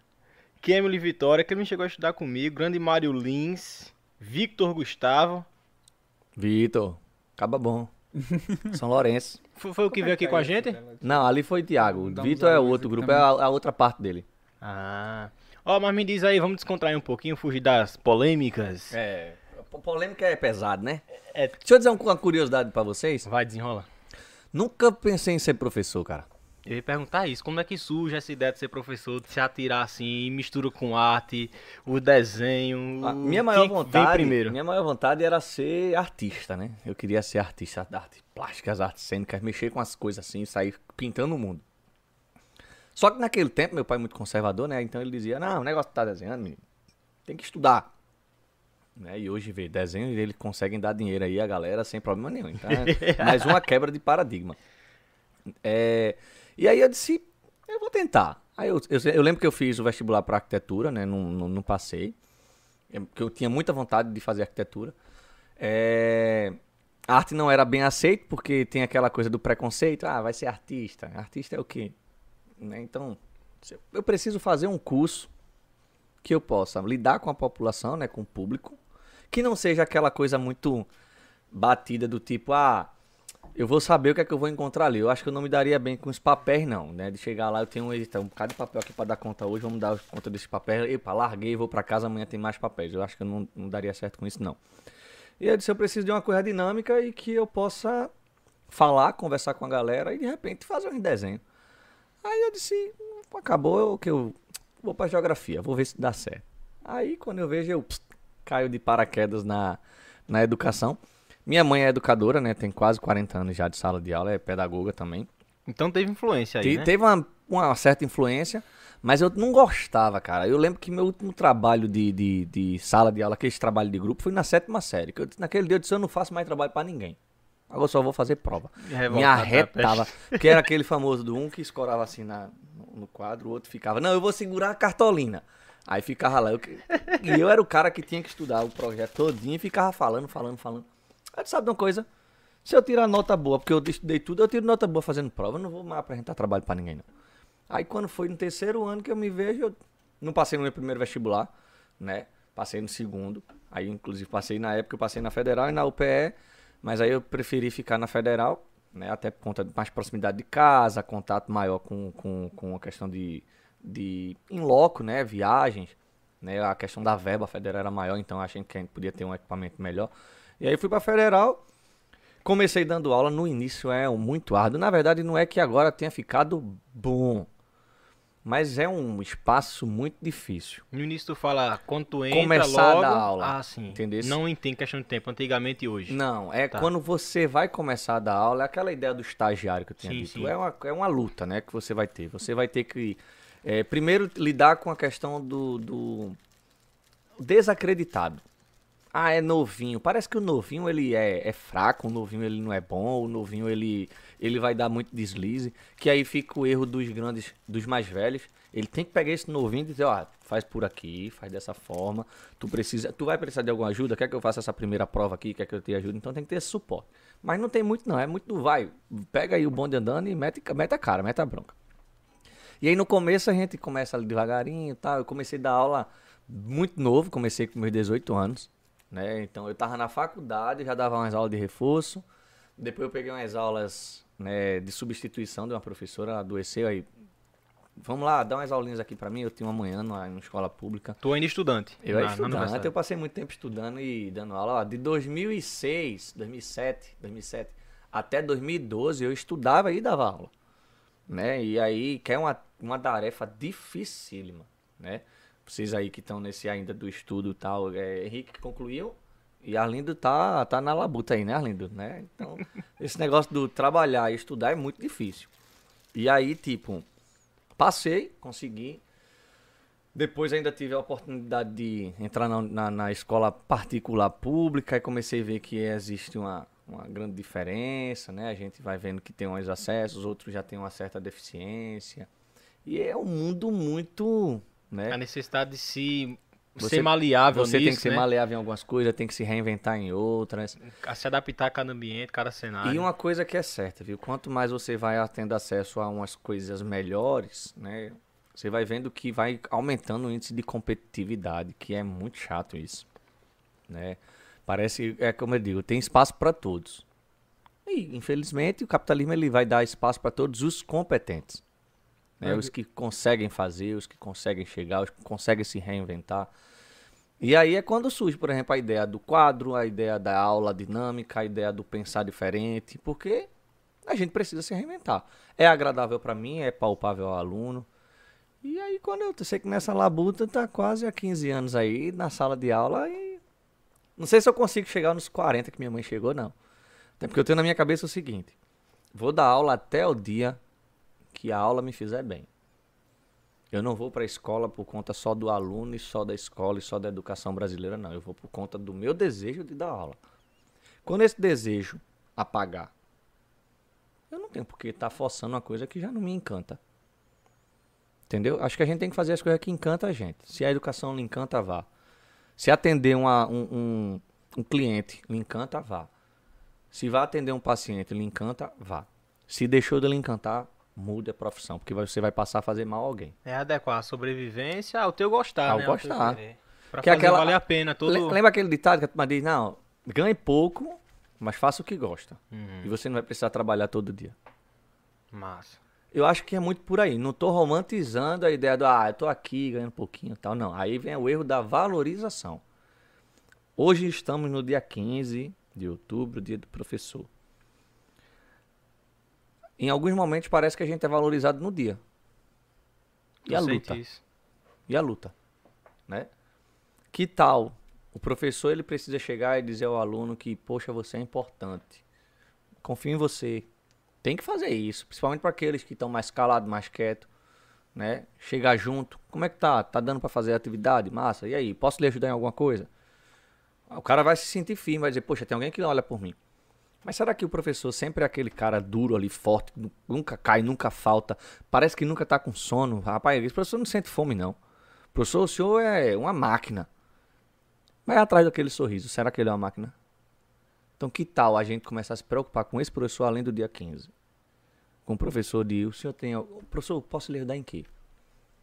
Tá faltando piloto? Tome. Que é a obrigatoriedade? Massa, tome o piloto. Mas tá faltando o quê, professor? O senhor que tá precisando de quê? Me diga aí.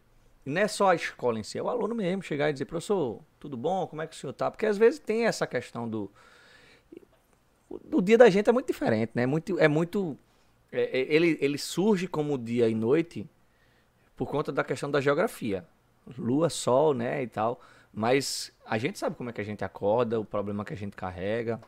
Tá? A valorização ela é necessária, assim como para qualquer um. Eu preciso chegar para Arlindo, para Henrique, dizer: "E aí, o podcast tá legal? Pô, dei uma olhada lá, achei massa. Que tal tu mudar nisso? Que tal tu a- continua acertando nisso? Ficou isso faz crescer, pô. É uma corrente, tem que fazer crescer. E a educação, se ela não fizer crescer, é como a gente vê, ela vai estagnar. A gente vai ver essa educação fracionada, quebrada. Então, acho que precisa dessa questão de chegar junto, né? Do perguntar, do apoiar, do dizer o que é que tá faltando, posso te ajudar. Assim vai. O grande Ed, e assim, além das paredes da escola, do ambiente escolar, o professor tem muito que enfrentar, por exemplo, o mundo lá fora, exemplo de políticas públicas, é, é, o apoio mesmo a esse profissional que, pô, dispensa comentários. Cara, a gente ainda é visto como. Hoje a gente está sendo visto como um risco, né? Muito professor é visto como um risco. É, vem aquela coisa do politização na sala de aula, né? É, o professor está levando a, o pensamento dele para é, modificar o pensamento do aluno. Não é por aí. Não é por aí. Eu tenho que oferecer, como eu disse, as duas propostas. Eu tenho que dizer, ó, existe essa, existe essa.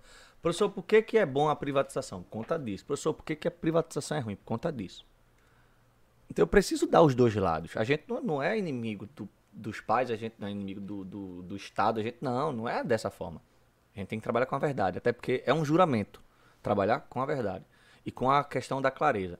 E a gente encontra muito dessas questões do. Ah, é professor, tá politizado. Pô, tinha gente dizendo que se a gente fosse trabalhar com camisa vermelha era de esquerda. Entendeu? É, é, é essas coisas são desafios. E às vezes chateia, né? Você não poder. E uma outra coisa. É, é uma fatalidade e é até mesmo chato você ser. A minha vida é na escola. Aí eu parece que o professor contando, ele é visto no cinema. Professor, o senhor aqui. O professor assiste filme. Tem vida. Professor vida. sai, professor bebe uma cerveja com um amigo, professor toma uma Coca-Cola, né? Então, tipo, ele tem vida, ele é um ser humano. Agora, ele não é um sabedor das coisas, ele é um esclarecedor, ele é um facilitador. Sabedoria é uma coisa que eu sei e eu compartilho. Agora, o que é que o livro traz para tu? Porque tu pode ler o livro igual comigo. Pega o livro aí na página 15, vamos ler. A gente leu. Mas eu vou facilitar o teu conhecimento. Essa é a função do professor. Aí eu também tenho vida lá fora. Por que não? A gente precisa entender isso. Necessidade externa. Entendeu? Claro que eu não estou dizendo que a gente tem o direito de sair fazendo, desfazendo de tudo que foi feito correto. Ah, é só porque não pode botar o dedo na tomada, eu vou botar o dedo na tomada. Não, não é isso. Mas não é se espantar porque o professor está jogando uma bola, não. Normal, pô. Eu acho que até às vezes a turma, ah, eu vejo muito professor só, largou da escola, vai para casa, corrige, é, prova, faz caderneta, dorme, acorda no outro dia, vai pra escola, né? Aí quando vê o cara fazendo uma coisa diferente, diz, não, mentira. Ed, tu consegue fazer o quê? Tu joga a bola, tu faz a funcional, tu fica fazendo aqueles quadros. Como é que tu consegue? Nem eu sei, velho. Pega que é doido. É, a gente vê uma história bonita, né? De plano de carreira mesmo, de como professor, e fica até feliz. Porque a gente também estava conversando no bastidor sobre a oferta também de porta de trabalho para quem faz é, curso de, de, licenciatura e também para quem vai para a saúde. Muita gente não, não debate isso, mas eu queria trazer esse, esse questionamento para a questão. Assim, é a mesma coisa de um erro médico ou de um médico que vai para um plantão cansado ou de uma enfermeira que também vai para o plantão com problemas pessoais, mas elas tão, eles estão lidando com vidas e com futuro, igual o, professor. Ed, em relação ao professor que está cansado, ou que talvez fez aquele curso para ter acesso a, a, algum emprego e aí fez carreira naquilo ali, mas não tem o um encantamento, não gosta da ciência na, na qual está licenciado para dar aula. Você acha que isso também é um problema a ser debatido nesse Brasil? Assim, o professor cansado que passa para o aluno e que marca a vida daquele aluno, que pode até dificultar o acesso daquele aluno a outros tipos de conhecimento. Também existe esses profissionais assim que estão meio que apri aprisionados mesmo. Existe, existe sim. Uma coisa que a gente tem que entender é que quando, primeiro que a docência hoje, ela está sendo uma coisa, não é que seja banalizada mas é quase heróica, né? Aí, escolheu ser professor, caramba, dou valor, porque eu não tenho essa paciência. É, os cursos de licenciatura começaram a ter até uma procura menor. Às vezes sobram vagas em alguns cursos, então a galera não está procurando. Isso vai acarretar um problema lá na frente. Porque pode ser que a gente não tenha mais mão de obra para estar em sala de aula, porque lidar com o aluno. E veja que eu vou dizer uma coisa, viu? Passamos por um momento remoto. Estamos vivendo um momento híbrido. Quando tudo normalizar, você sabe onde é que esse aluno vai estar? ele vai estar na sala. Que a gente não tem condições. A gente não tem cultura. E é necessário vivenciar o espaço. Ele vai voltar para a sala. E aí a galera começou a perceber, diante de uma pandemia, que a figura do professor é muito importante. Ela é importante para o dinamismo, ela é importante para a vida do seu filho, para a vida daquele aluno. Ela é importante. Quando a galera posa na docência, no meu tempo, ia para a docência porque não tinha nenhuma outra forma de eu preciso trabalhar rápido, eu preciso um curso mais básico e eu sei que aqui eu posso entrar, então vou conseguir meu emprego rápido. Isso é danoso. Porque às vezes não era o que eu queria, mas eu vou para a sala de aula porque eu sei que vai ter emprego, né? Hoje tem diminuído. Talvez tenha sido culpa da universalização, a facilidade do acesso à universidade. Veja um lado positivo. Permitiu o cara que queria jornalismo fazer o jornalismo, né? E não ficar só em letras. Ele disse: Não, eu vou para jornalismo. Eu sei que eu tenho potencial para letras, mas não me vejo dando aula, eu vou para jornalismo.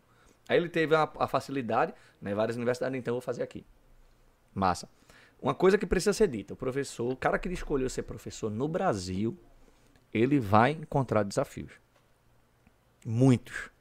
O desafio da escola mal estruturada, o desafio do aluno mal educado, não são todos, mas existem. O desafio do aluno mal preparado, receber uma turma mais enérgica, receber uma turma mais calada, receber aquele aluno mais emotivo, mais, menos emotivo. Então você vai ter vários. E o pior, o principal, a questão da. Como que a gente pode. Da valorização. Essa valorização ela está adoentada. Está adoentada na questão do salário. Está adoentada. Você tem uma escola que paga uma base. Ah, tu vai trabalhar 200 horas aula, tu vai ganhar 2 mil reais por mês. Supondo. Aí tu vai trabalhar na escola de esco escola particular mais básica, tu vai ganhar 11 reais a hora aula. E tu vai para uma escola particular mais conceituada, né, na capital, ou então até mesmo aqui no interior, mas que seja aquela escola da cidade, a, a top. Tu vai ganhar 30, 40, 50. Tem escola que paga até 90 reais a hora aula. Professor que ganha 90 reais a hora aula, ele faz, não, eu sou um professor de 90 reais a hora aula. Aí o outro, não, eu sou um professor só de 11, né, até o cara ficar mais acanhado. Então tem essa, essa relação. Então, ele sabe que ele vai encontrar alguns desajustes. Se ele tiver potencial, não é potencial em si, ele tiver condições de dizer, não, eu vou lutar e eu vou chegar lá. Vá. Se quiser que seja muito rápido, não cria essa expectativa, porque talvez não aconteça da noite para o dia. Então, tipo, entrar na docência é um desafio. É um desafio de, de você ter que desmistificar a casa, a escola e o mercado. Tem que desmistificar muita coisa. Porque às vezes não é o que está naquele papel. Ah, não, o espaço é um espaço entre família, escola, professor. Tem sempre umas quebras. Por isso o desafio. Hoje eu vejo que a gente teve uns, alguns ganhos. Não teve um ganho em relação à questão salarial. Né? A gente ainda vê que é muita questão da luta no país. Mas acho que a questão da valorização ela teve uma melhora. Não sei se a, a, pandemia que facilitou isso, se o acesso às redes sociais, a exposição do professor, né? Que é uma coisa também que tem que ter muito cuidado, porque tem aquele professor que tem aquele tino para a exibição diante das redes. Faz a brincadeira, faz o TikTok e tal, massa. Aquele professor. Ah, esse professor é good vibes, né? Mas e aquele que é mais acanhado? Ele é bom na sala, cara. Ele é bom no tirinete, mas ele não é tão bom para exposição. A gente não pode dizer que aquele cara é ruim. Ah, porque ele não aparece no Instagram, ele é ruim. E quer ver uma coisa que eu vou dizer a vocês? Hum. Pense num negócio ruim de vender. É a tal da, do Instagram pro professor. É ruim de vender. É muito difícil, cara. Eu boto uma foto jogando bola, o cara bate 300 curtidas, 400 curtidas, 500 curtidas. Aí tu bota uma foto de um quadro dizendo, ou então bota um mapa mental. Que tu posta muito. Aí dá 50 curtidas, 60 curtidas, 70. O meu a galera gosta às vezes porque tem muita cor, né? Aí eu disse, não, não vou botar muita informação, vou botar um desenho. Hoje eu boto por, por, por inspiração própria. Eu vou botar porque eu tenho vontade de botar. Mas se eu for colocar botando, dizendo, ah, eu quero que alguém tenha conhecimento aqui, nem bote. Porque não vai ter muita procura. Pois é, aí a gente vai fazer um corte onde vai ter muita procura, porque é a famosa síndrome de burnout, né? o burnoutzinho nosso todo dia. Isso aqui é, a, é, de França, a madeira. Isso daqui, não sei se vai estar tá focando, é de França. Olha lá. Essas artes todas. Aí tem o vôlei de praia, né? Tem mais o que que a gente vê no Instagram? O futebol. Tem tudo isso edificando a casa. É, é, você acha que essa paixão por dar aula, por deixar aquele quadro parecendo uma peça de, de, de, de obra de arte e tal, vem desse respeito da tua vida, dos hobbies, assim, tipo, eu faço isso aqui também para ser um negócio, mas ele não tem a urgência de, de, de dar certo amanhã. É, eu vou jogar bola porque eu gosto, porque é um esporte que me faz bem. Eu crio as coisas, eu componho, eu faço poema porque são os hobbies. Você acha que o ser humano hoje em dia, o ser humano 2.0, é, ele está muito focado na sua profissão apenas, esquece do hobby aí? É por isso que a gente vê cada vez mais professores e outros profissionais estressados, com depressão, angustiados. Você acha que respeitar esses hobbies é, é um caminho para que a É gente urgente. É urgente. A gente tem que deixar a mente falar. Tem que deixar a mente falar, tem que deixar o corpo se expressar, tem que deixar a vontade sair e fazer. Porque é como criança. Quando a gente perde a essência daquela criança que existe dentro da gente, sempre vai ter aquela criança, sempre vai ter aquela vontade de fazer uma presepada, sempre vai ter aquela vontade de dar uma cutucada, de contar uma piada, de falar de um, de um fato que aconteceu lá atrás. Aí você diz, poxa, eu queria dizer uma coisa pra Arlindo sobre tareco de vovó. Aí, poxa, não vou falar não. Vovó morreu, tareco eu não como mais. E a Arlindo não vai ter tempo pra me escutar, não. Deixa pra lá. Pô, tu matou uma coisa que tu tinha vontade, cara. Eu não era assim. Mas no dia que eu perdi a vergonha de ser visto como Ed, eu disse, agora eu faço. Eu sempre desenhei. Nunca fiz um curso, cara. Nunca fiz um curso de desenho. Sempre foi muito no olhômetro. No... Por isso que eu digo, eu sou um amador. Eu sou um cara que pratica o hobby. E dá certo. Hoje eu tô conseguindo fazer e tá saindo, tá gerando lucro. Mas não é minha fonte. Eu faço porque é prazeroso. Talvez quando virar obrigatoriedade ou dê muito certo ou não dê mais certo. Entendeu? Eu não sei o que, é que vai acontecer, mas hoje é prazeroso. E Ed vai e faz. Eu me sinto bem em saber que vocês estão com uma xícarazinha que foi aqui, de repente, riscada por mim. Poxa, eu tô ali no podcast desse cara. viu? Aqui vai sentar. Eternamente. Aqui vai sentar alguma galera boa, viu? Eu vou dizer, eita, sentou no quentinho meu, viu? Entendeu? Vai ver aqui, caramba, que trabalho massa, velho. Gostei. Ou seja, é aquela coisa do reconhecimento. Mas Ed je- joga bola, pô. Poxa, Ed deixou de corrigir a prova, hoje foi jogar bola. Mas sabe por que eu fiz isso? Porque se amanhã eu não tiver o tempo de jogar bola e nem tiver o tempo de fazer a prova, qual foi a essência da vida? Eu acho que a gente tem que acordar todos os dias pensando: o que é que eu preciso fazer hoje de obrigatoriedade e onde é que está minha válvula de escape? Minha válvula de escape é andar de bike? Vai andar de bike. Sua válvula de escape é assistir uma série? Vá assistir uma série. Sua válvula de escape é riscar alguma coisa? É dar um grito quando passar, abrir a porta do ônibus assim. "Ah!" Faça, velho, faça.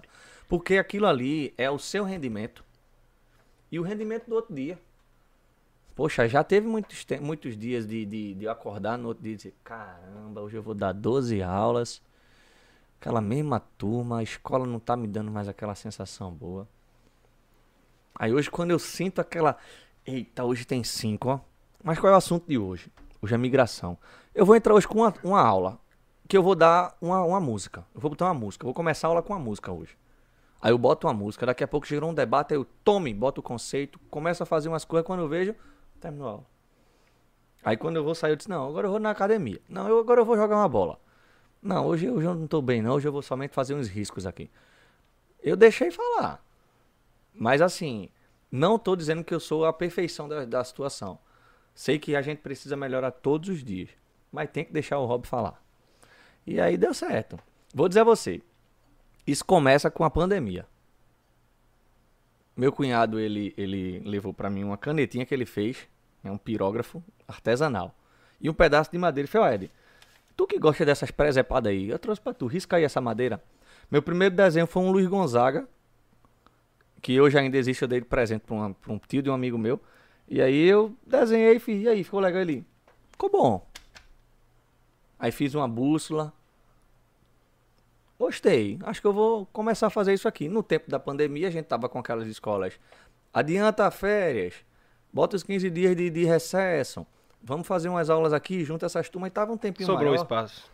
Disse, oxe, eu vou fazer aqui. Aí comecei gostando. E era uma ida sem volta. Aí comecei riscando as madeiras, comprando uns pedacinhos de madeira de pinos, fazendo um desenho e tal. Aí a galera gostou, disse, "Quero- quanto é que tu vende? Eu disse, sei não. Tem que precificar, Ed. Aí lá vai Ed precificar, que é ruim, viu? Cara que é professor, ser, ser empreendedor e ser é, vendedor é um negócio difícil. E aí vai precificando, vai montando, vai fazendo, vai saindo, vai tal, tal, tal, tal. Quando vê, aí as escolas voltaram. Eu disse, e agora? O que é que eu vou fazer? Aí todo mundo que me procura hoje diz, e aí, tu tem? Eu disse, olha, eu consigo, agora tem que ser no tempo que eu tenho. Porque se for no seu tempo, não dando, não faça.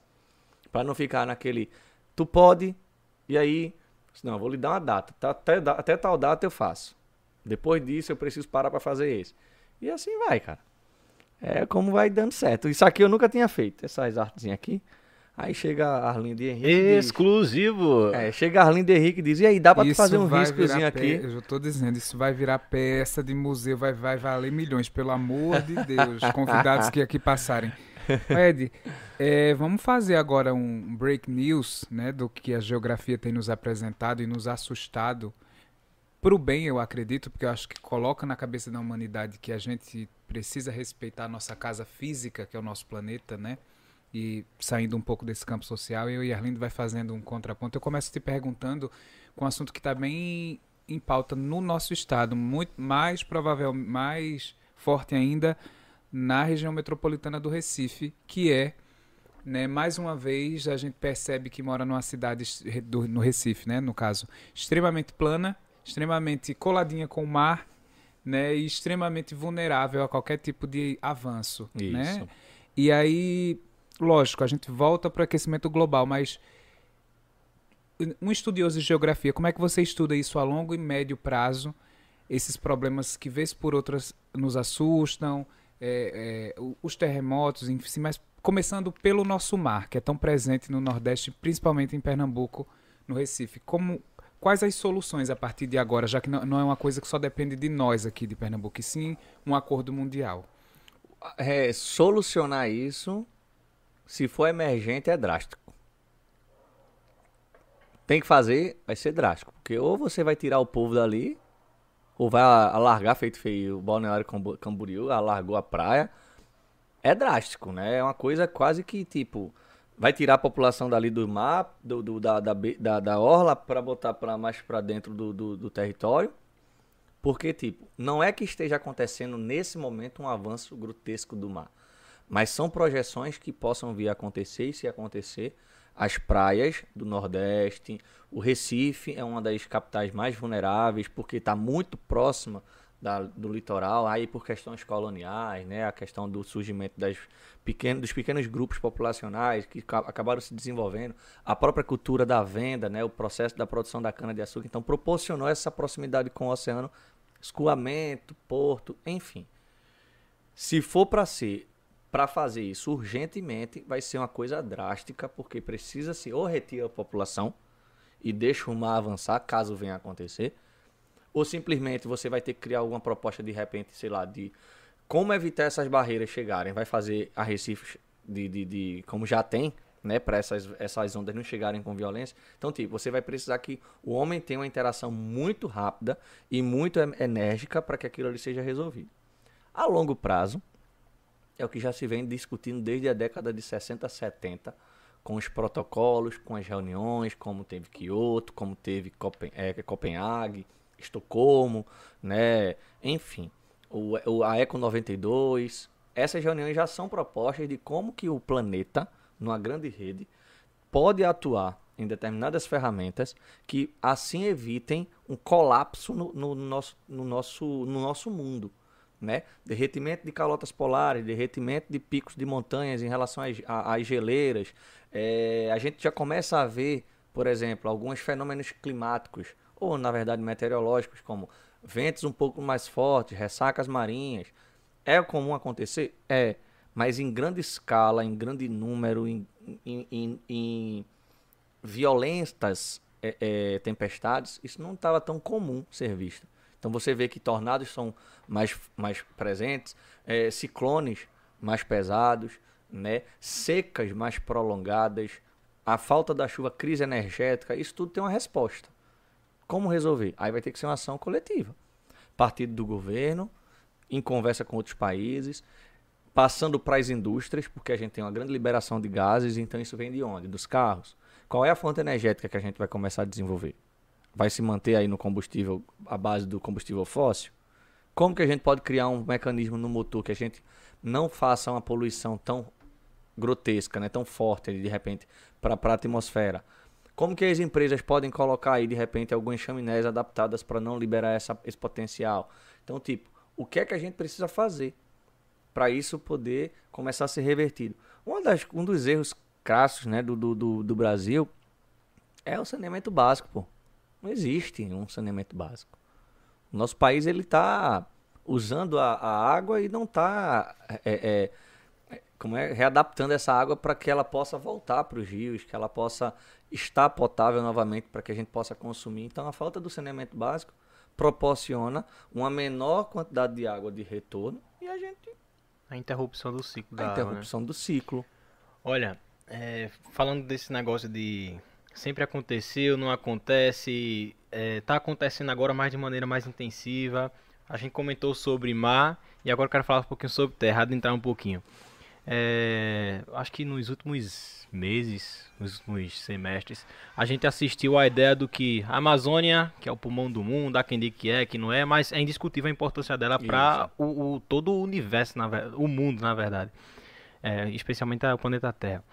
Mas aí, essas queimadas que têm acontecido, não quero politizar aqui, tá? Uhum. Mas o, o fato, realmente, que a gente assistiu, o Pantanal, um uhum. pouquinho se desgastando, a gente viu um pouco da degradação ambiental no Brasil quando a gente assistiu o Brumadinho, Isso. toda essa questão, mas assim, mais voltado para a Amazônia. Sempre queimou, está sendo mais intensificado agora, qual o efeito disso, qual, como é que a gente pode receber? Essa? Queimadas, biopirataria, desmatamento, indústria extrativista vegetal, sempre existiu, né? Não é de agora. Uhum. Agora, há uma intensidade? Há. Por conta da vulnerabilidade do exercício da lei, do exercício da fiscalização e talvez do, da cultura latifundiária que existe no Brasil. Então houve um certo, nesses últimos anos, talvez isso seja até uma herança de outros governos, mas houve uma intensificação nesse, nesse momento porque você teve, de repente, uma diminuição no processo de fiscalização, que acabou culminando com a potencialidade da, da, de repente, representantes latifundiários, né, da sojicultura, do, da plantação do milho, né, do gado pecuarista lá que está naquela região. Então, tipo, se sentiram mais fortalecidos. Então, vamos ver o que é que vai dar. E aí foi crescendo essa, essa mancha né, do desmatamento ela aumentou e naturalmente quando a queimada chega devido aos vazios que foram encontrados ela vai se alastrar. Eu não estou querendo dizer que Arlindo queimou campos e mais campos de futebol, da mata, não. Mas quando Arlindo tirou uma parte, Henrique tirou outra, Ed tirou outra e aquilo ficou um vazio. Quando a queimada natural na época dela chegou, ela encontrou espaço para se espalhar. O erro está nesse. Porque era para ter sido fiscalizado o desmatamento, era para ter sido fiscalizado a desestrutura que foi dada no Código Florestal, que passou, e aí a gente agora está colhendo as, a, a, a que chama-se da, da, do resultado. O Pantanal está seco, não é culpa literalmente do latifundiário. De repente foi o rio Paraguai lá que não encheu, não transbordou e não gerou o Pantanal. Só que ele seco, num período de seca, Baixa umidade relativa do ar. Queimada, ai meu filho. É o que eu quero. Aí ele se espalha. Quando ele se espalha, ele encontra campos abertos que foram retirados da vegetação. A turma sabe que existem os campos que foram derrubados. Garimpos. É, é, tava vendo a notícia ontem que uma draga daquela de, de, de garimpo, uma, não lembro se era na tribo Yanomami, mas dragou duas crianças. Estavam brincando vi, tu, ela tu postou isso, não crianças. Foi? Uma faleceu, a outra não foi achada ainda. Chegou a postar isso, não foi? Foi, uma de 5 anos, uma de 7. Poxa, gente, isso é muito sério.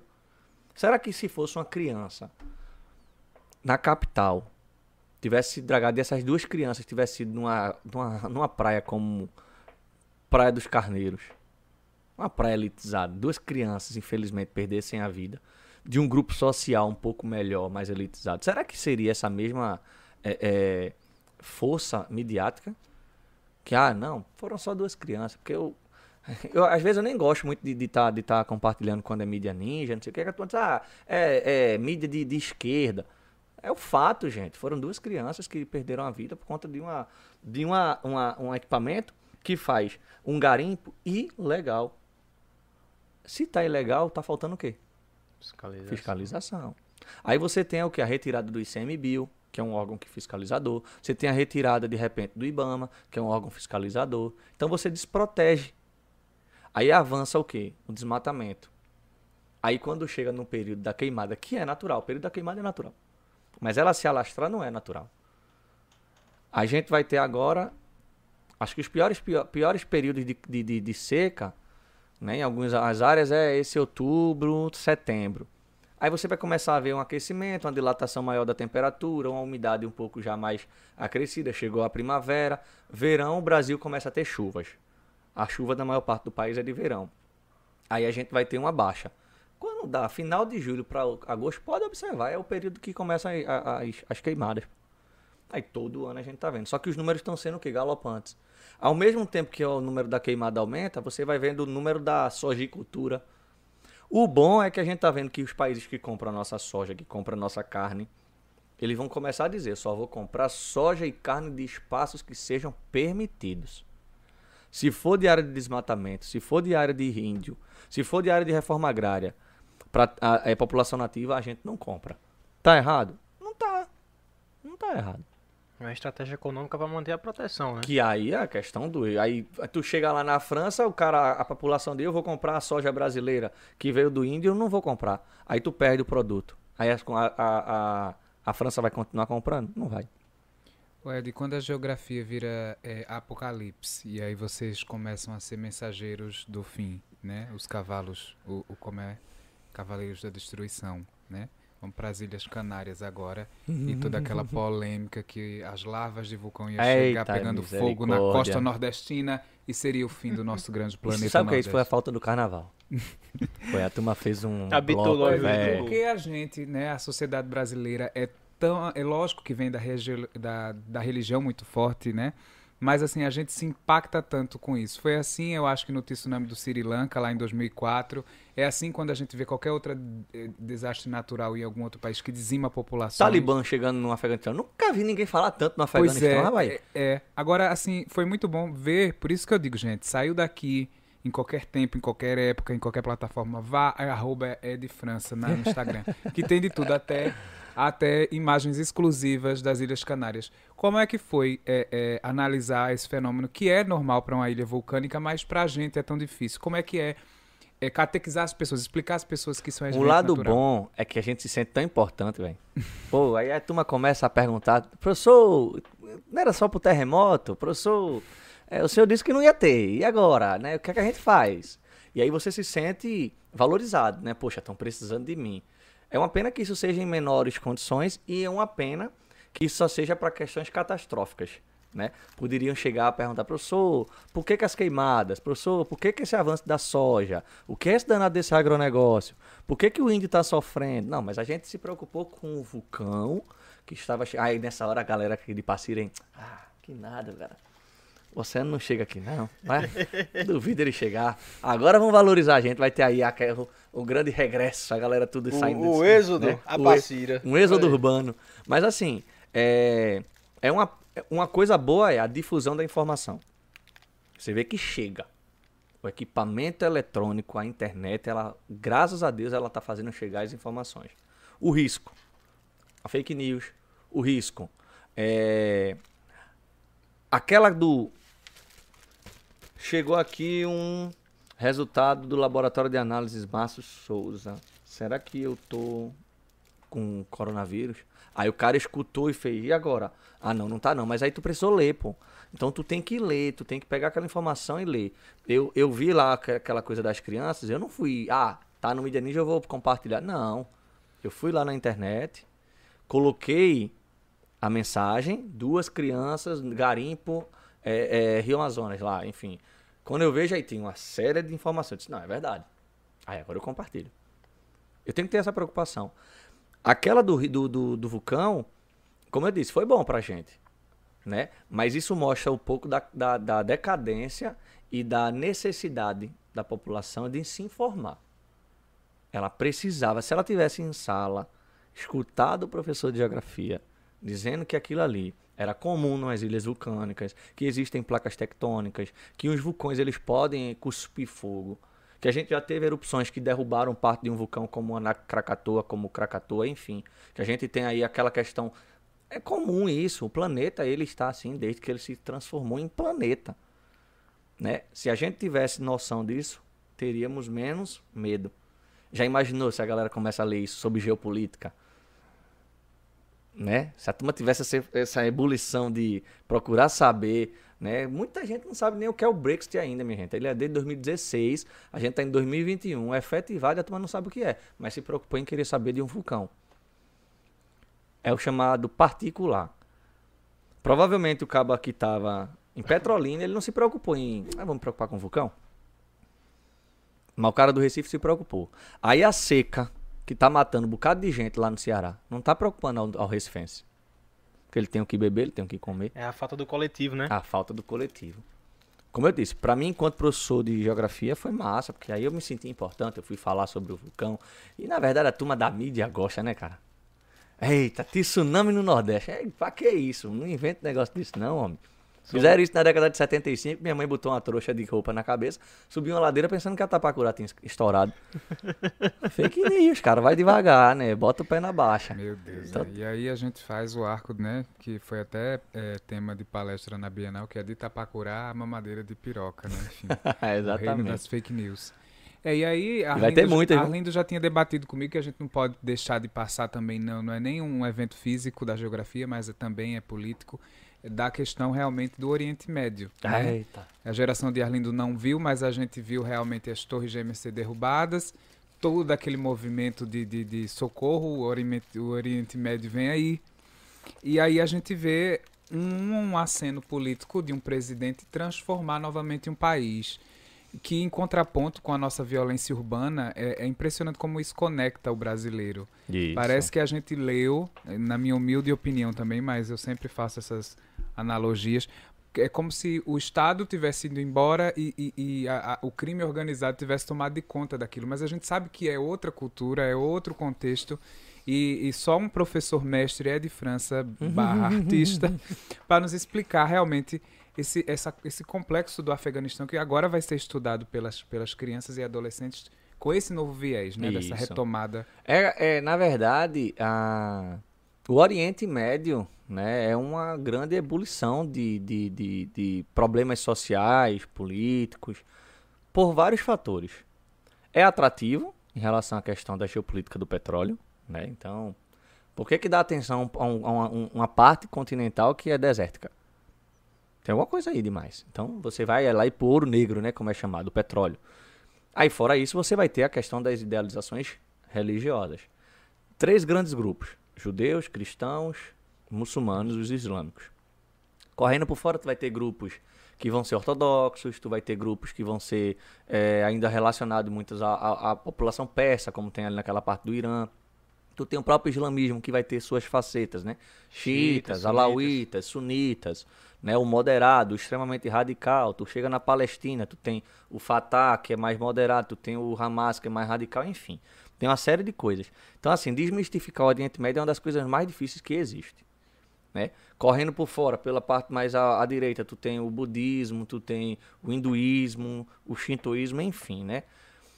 Quando você olha para o Oriente Médio em relação ao Afeganistão, né, em 2001 tu não estava nascido ainda, né? Vocês estão focando, né? No É comentário nasceu em- ele anterior. nasceu em 2002, eu é acho. novinho, Isso é Isso 2002, né? Meu Deus do 2001 céu. eu Tô tava- lascado aqui entre os dois. Vocês são os pais velhos da história. Em 2001 eu tava na sétima série, né? E quando era uma terça-feira, nove e meia da manhã, aí é, quando eu vejo choque das torres gêmeas, queda das torres gêmeas, a gente não sabia nem o que era. Na época a sétima série, hoje é o oitavo ano. E eu sei que a gente largou de 11 e meia, um chororô da moléstia, a gente chorava nem porque era, mas era pra chorar, né? E aí eu chego em casa, cara, moveu o mundo, né? A potência econômica, né? Porque as torres gêmeas funcionavam como uma base é, econômica para o planeta, tinha ido abaixo. Em coisa de minutos, o que eram dois, duas grandes torres, caiu e fe- fez aí quase 3 mil vítimas. Ali começava um novo mundo. Ali começava uma nova geopolítica para o século XXI. Na época a gente tinha o George W. Bush, que, a- que na verdade o Talibã, né, que aí a gente precisa desmistificar, a galera acha que é um grupo terrorista, é um grupo terrorista hoje. Mas o Talibã é um grupo de estudo religioso. E aí o Talibã sempre existiu no Oriente Médio, sempre existiu na, no Afeganistão. Com outros nomes, depois se transforma em Talibã, e aí o que é que a galera faz? O Talibã assume o Afeganistão entre 96 e 2001. Só que a gente precisa lembrar que não existe um fornecimento de determinadas coisas para o Oriente Médio. Por questão geopolítica mesmo, né? Você tira o Irã. O Irã já foi amicíssimo, jogava bola no mesmo time dos Estados Unidos, né? Como diz aí a brincadeira. Depois, de repente, há uma ruptura, o Irã vai para um lado, os Estados Unidos vai para o outro. Tô de mal de você, não quero mais brincar com você. Tome dê a bola, fique só com a quadra, vou para casa. Aí faz amizade com a Arábia Saudita, aí vira amicíssimo, jogam na mesma pelada. Aí os Estados Unidos faz o quê? A Arábia Saudita fica de olho no Irã, qualquer coisa tu mete bomba.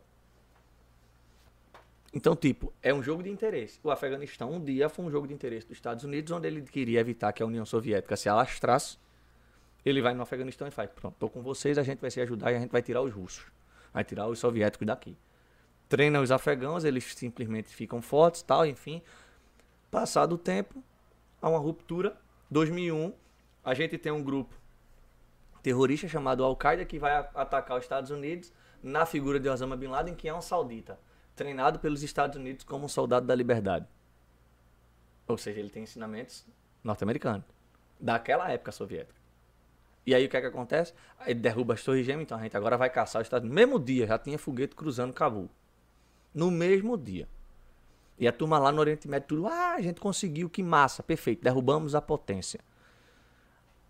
Aí os Estados Unidos derrubam o Talibã em 2001.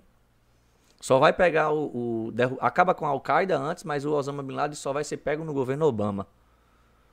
Foi essa justamente essa, essa, esse investimento pesado de George W. Bush sem muito resultado que fez ele cair. Aí sai um republicano e entra um democrata. E fica nessa brincadeira. Quando você tem. Poxa, eu não vejo. Eu acho que o erro ali, na verdade, foi não ter preparado o Estado. Não preparou o Estado para devolver a população. A gente preparava o Estado, preparava um poder, fazia uma coalizão. De repente, se fosse para envolver o Talibã, a gente quer devolver a população a vocês. O que é que a gente faz? Não, devolve, a gente vai ficar aqui de boa. Agora dê espaço da gente. Beleza, vocês vão ficar aqui, vocês aqui, vocês aqui. A gente preparou a sociedade, pronto, tá de volta. Elegeu o presidente, tá todo mundo bem e tal. Vamos embora, viu? Não, os Estados Unidos se viu diante de um gasto enorme. Precisava sair de lá porque estava gastando dinheiro sem necessidade. Talvez já tivesse vendo até a, a questão do, do avanço do Talibã. Só, não vale a pena. A gente tá gastando dinheiro, já foi muito dinheiro ali dentro, muita arma. Deixa pra lá, vamos embora, vai, retira a população. Aí quando ele diz, ah, a gente vai retirar a, popula a, a população militar do, do, do Afeganistão e acabou essa, essa in- inclusão. Não foi o Joe Biden. Isso começou com Trump. Tem que lembrar que quem tirou as primeiras tropas do Oriente Médio foi Trump. Joe Biden caiu na graça por quê? Porque quando ele tira os últimos, o Talibã entra. E o Talibã entrou antes dele tirar os últimos. Primeira pessoa que correu foi quem? Foi o próprio presidente do Afeganistão. Foi embora. Pô, tu tá em casa. Tá tu, tua mãe e teu pai. A casa tá pegando fogo. Tua mãe e teu pai correu. Tu vai ficar? Tu corre também, pô. E a casa pega fogo.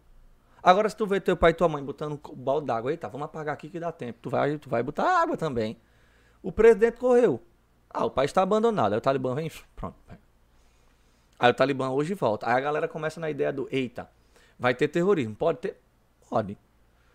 Pode ter. Ou pode não ter. Eles estão simplesmente, eles esperaram 20 anos quase para voltar pro governo. Pode ter um terrorismo, pode não ter, enfim, ninguém sabe. É um grupo radical? É. São sunitas, mas são radicais. Né? Inclusive até eles estão aceitando, parece que alguns xiitas dentro do grupo, que eles não são muito próximos. Mas há quem diga que eles têm alguns grupos, algumas pessoas que eles Pra fazer aquela pose do ah, tamo junto. Tá surgindo até um outro grupo agora que diz que vai lutar contra os talibãs, enfim. Já existe uma outra tese que diz que, na verdade, os Estados Unidos deixou toda aquela arma lá. Porque quem faz fronteira com, a- com o Irã? Afeganistão. Aí a gente arma aquela população e eles vão brigar com quem? Com o Irã. Com o Irã. Porque o Irã é xiita e eles são sunitas. São teses. É resgatar historicamente aquela Aí briga lá ter- de... Ó, enfraquecimento desses países é bom para o Ocidente, principalmente para os Estados Unidos, porque a gente ainda é escravo de petróleo, né? A gente ainda depende muito do petróleo e é a principal base de combustível de vários países no mundo, principalmente do norte do planeta. Né? A Europa, a base principal é o quê? Gás, petróleo e agora você tem aí a fonte eólica, né? Que está começando a se difundir. E uma parte de nuclear, como é a França. Mas quem ainda manda muito, muito combustível fóssil para a Europa? A Rússia. Né? Os Estados Unidos, principalmente termoelétricas. As termoelétricas queima de combustível fóssil. Não tem hidrelétrica. O Brasil é que tem, a Rússia tem, o Canadá tem. Entendeu? Então essa necessidade do petróleo é muito forte ainda. Carro híbrido, carro da energia, está começando agora a se espalhar. Até que chegue. Então, tipo, é uma questão muito de geopolítica. É, eu acho que mais do que o Afeganistão, porque entrou em ênfase, né? A galera pega, como eu disse, pega o, bonde andando e ah, vira festa. Mas você tem ali um, um- um conflito muito forte que é Israel-Palestina, pô. que é- Faixa de Gaza. né, Poxa, toda já era pra ter resolvido aquele problema ali, velho. Mas fica rodando. O, a- a- o Israel não, é, não perde para ninguém ali. Ali é mais religioso na sua concepção ou mais na questão econômica? A também? base foi religiosa. A terra era prometida, vamos fazer um pagamento aos judeus que sofreram o holocausto, a gente vai colocar ali, porque aquela terra está, como escrito, é, é religioso, que é deles. Só que você colocou eles num local onde também era prometida a outro grupo. Aí o que foi que a ONU fez? Só fez o Estado de Israel, mas era para ter feito Israel e Palestina. Ah, isso aqui é seu, isso aqui é seu. Tu falou num ponto aí. Quando é que entra o papel da ONU aí? Qual os seus erros, seus atropeços? A ONU é uma mãe. Se você disser, mãe, eu vou sair de casa, ela não vai poder te impedir. Mas ela vai te orientar o porquê de tu não sair. Além do, acha que é verdade agora? Acha que é necessário isso? Você tem tudo? Porque você não fica mais um tempo, se organiza, eu te ajudo tal, vamos fazer assim. Tua mãe tá na escola pra tu não brigar com teu cole- coleguinha. Quando ela sair, tu vai deixar de brigar porque tua mãe saiu? Provavelmente pode brigar, mas não foi tua. A ausência da tua mãe vai fazer falta aquilo ali. Então tu vai brigar. Quando ela chegar, ela vai mediar o conflito. A ONU ela é necessária, pô. Ela tem que estar ali, porque ela vai mediar o conflito. No dia que ela não existir, a gente vai ter uma grande. Pro... Porque assim, a ONU não é só a ONU, a ONU são vários países dentro dela. Sim. Então eu estou conversando contigo, a probabilidade da gente discutir é muito menor. Se não existe ninguém que faça a gente unir, eu vou ficar aqui só escutando o grande problema que tu teve e de repente eu disse, ah, falou mal de mim, eu vou lá, vou, vou derrubar tudo agora. Então, de certa forma, ela não tem papel de culpa quando acontece esses. Não é um papel de culpa, porque ela não é. A ONU não é ONU só. A ONU é uma união de países. Sim. É a Organização das Nações Unidas. Dentro dela tu tem um grande, uma grande coalizão, uma grande conversa entre esses países. Então eles precisam se acertar. O que é que a gente precisa fazer? Quando quiseram acabar com o Estado Islâmico na, na, na Síria, não acabaram? Se juntou Estados Unidos, não juntou, mas bombardearam os Estados Unidos e Rússia e China conseguiram fazer lá um esquema. A China nem tanto, mas Rússia e Estados Unidos mais forte. Conseguiram tirar o Estado Islâmico. Tiraram o governo? Não tiraram, deixaram. Porque os Estados Unidos sabia que não era do interesse da Rússia tirar Bashar al-Assad. Deixa ele lá. Mas vamos tirar o Estado Islâmico. Conseguiram, diante de uma conversa. Não somos amigos, mas sabemos que isso aqui é ruim por dois. Então vamos lá. Então a ONU, é tanto que a ONU ela é tão importante que ela surge lá na Segunda Guerra Mundial, final da Segunda Guerra Mundial, né, em 45, e ela já começa a fazer sua grande ação em 48, quando ela cria o Estado de Israel. Entendeu? Tem um filme muito bom chamado Sérgio, na Netflix, que fala justamente sobre o representante da ONU. Ele era brasileiro e ele morre, inclusive, com um bombardeio. Não lembro onde é, meu Deus, se é no Afeganistão, mas ele morre justamente num atentado terrorista a uma, é, uma das é, estruturas da ONU no Oriente Médio. E é uma história baseada em fatos reais, chamado Sérgio. Minha gente, eu acho que esse podcast tá muito chique, porque já tem uma lista de filmes. No final a gente podia fazer uma lista de séries, de livros. Porque hoje é o dia do professor, né? E aí, Arlindo? Estamos se caminhando pro final. Eu tava aqui cheio de perguntas, mas se eu entrasse na América Latina agora, eu acho que a gente tem que fazer um, um Edmur França número Ponto 2. 2. Tá, uma coisa que eu posso dizer aí como uma proposta é. O, o Emanuel, pra América Latina, é um monstro, viu? Olha aí, ó. É um Já ficou é um a deixa. Emanuel, queremos você aqui, Emanuel. Estás por onde? Vamos de chat pra Venha gente fazer embora. uma coisa, um, um, um leste com leste aí com quem está ainda nessa conversa, quem vai pegar depois. Gente, estamos chegando no Spotify, queria dizer pra vocês. já tá tudo... coisa boa. Eu acho que amanhã, com o Padre Guga, não viu com o Padre Guga, nossa estreia já vai estar no Spotify pra você assistir nossas. É, assistir não, né? Ouvir nossas vozes. É isto. Olha aí, quem tá mandando alô pra tu? Ana Lívia. Ana Boa. Lívia, soltou um alô. Tá pertinho aqui da gente, né? Tá pertinho. Parceira, mandou um Ana alô pra Lívia, tu. conterrânea. Grande Antônio Ferrando. Tu lembra, Toninho? Antônio. Toninho, Toninho. Tu lembra lembro, de Antônio? Lembro. Antônio, Adriana Schneider. Antônio tá pelo lado de Fortaleza agora. Tá é chique. engenharia de software. Olha, Rocket Pocket. tá, tá chique.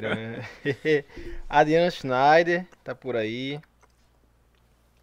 Que massa, a galera tá chegando junto. Nube LS, Melanie novamente. Fábio Mendonça. Mas é isso, a galera tá gostando pra caramba. Eu tava, achei curioso essa questão aí do lembrar do aluno. Eu tava num evento ontem, ontem, numa escola, aí tinha um cara que tava na guitarra, aí eu disse, "Oxe, esse cara não é desconhecido não, velho. Aí eu cheguei lá. Eu disse, Mauro, ele, opa, tá lembrado de mim? Aí ele olhou assim, fez, Edmu, da turma do gordo. Aí eu, esse cara foi meu professor em 2004 de história. Eu vim ver ele em 2021 e ele lembrou de mim. Olha, todo mundo lembra do professor, né? Inclusive com esse nome, Edmilson, eu sempre fiz a curiosidade. Eu acho que eu já até te perguntei, esqueci. É francês, eu nunca vi. Rapaz, outro é, eu sei que foi uma herança do meu pai. Né, Eu já procurei em tudo que é canto, não consegui encontrar. E aí eu fico até a dica, né? Quem tiver aí no podcast, quiser ajudar, né? com- que souber aí quem é- o que é de mu, ah, manda aí pra mim, que eu tô precisando, viu? Será que tem, já procuraram o significado? Já procurei, mas não consigo achar, não. Não tem, não? Oxente. Acho que tem Ed, alguma coisa assim. Aí tem hora que eu desisto. Eu disse, vai que eu encontre coisa que eu não gosto. É, veja só, Ed, Ed de Edmu. É, nós somos um podcast multiplataforma, né? Você sabe disso. E tem uma galera que já está consumindo a gente no TikTok, inclusive tiktok.com.br tengolengocast, para quem está nessa mídia e não quer sair mais, eu só tenho essa mídia, porque eu falo também com pessoas de 10, 12 anos, né? E chega um E momento... por que tu olha pra mim quando eu falo 10, 12 anos? Porque. Não, não, juro que não foi com É. nada relacionado à sua idade, é porque todo mundo Vocês sabe. hoje estão na...